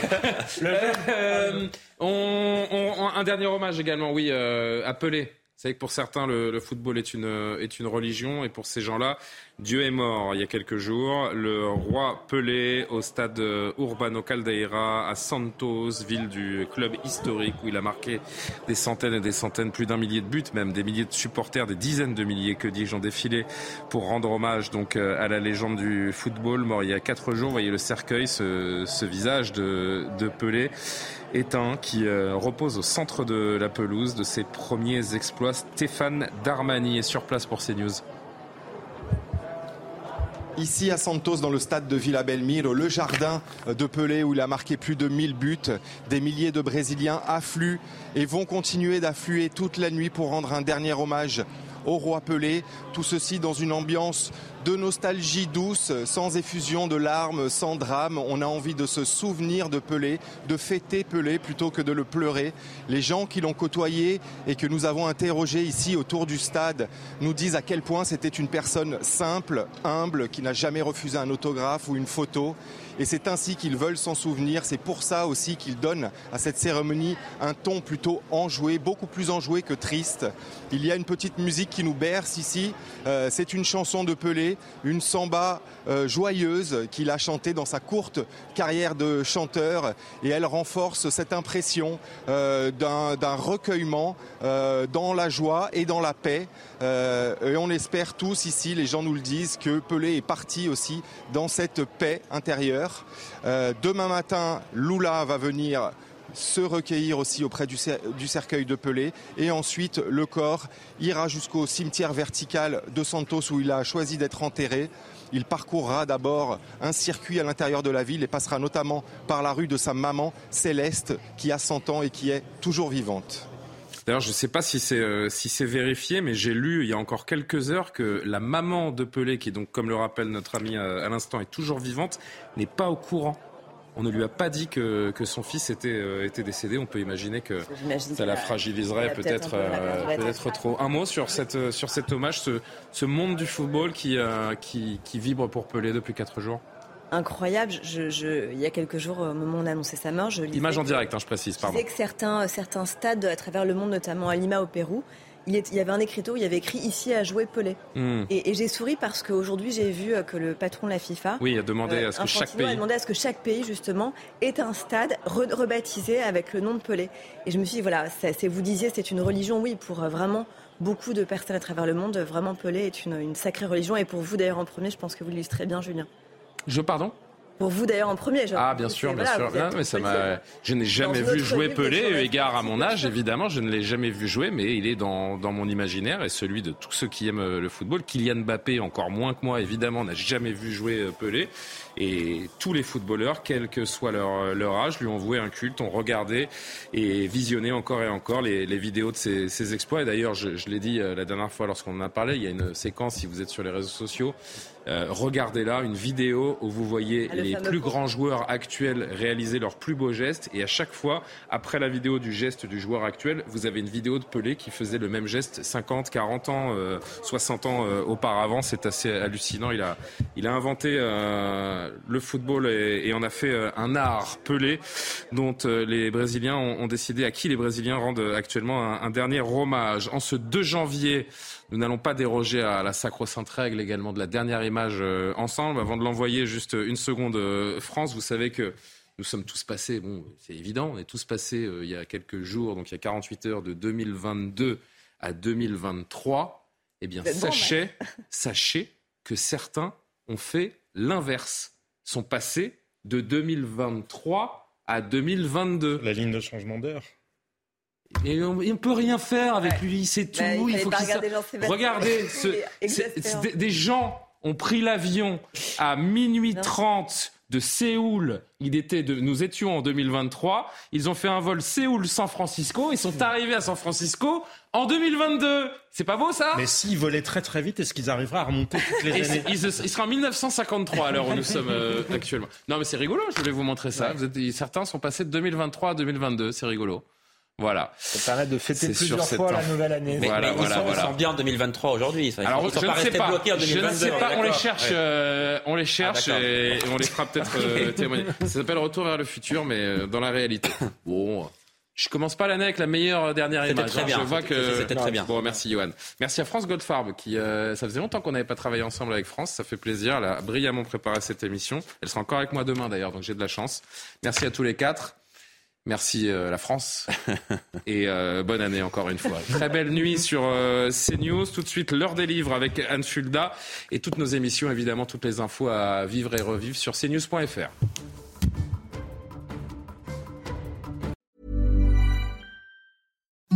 Imagine the softest sheets you've ever felt. Now imagine them getting even softer over time. That's what you'll feel with Bowl and Branch's organic cotton sheets. In a recent customer survey, 96% replied that Bowl and Branch sheets get softer with every wash. Start getting your best night's sleep in these sheets that get softer and softer for years to come. Try their sheets with a 30-night guarantee. Plus, get 15% off your first order at bowlandbranch.com. Code BUTTERY. Exclusions apply. See site for details.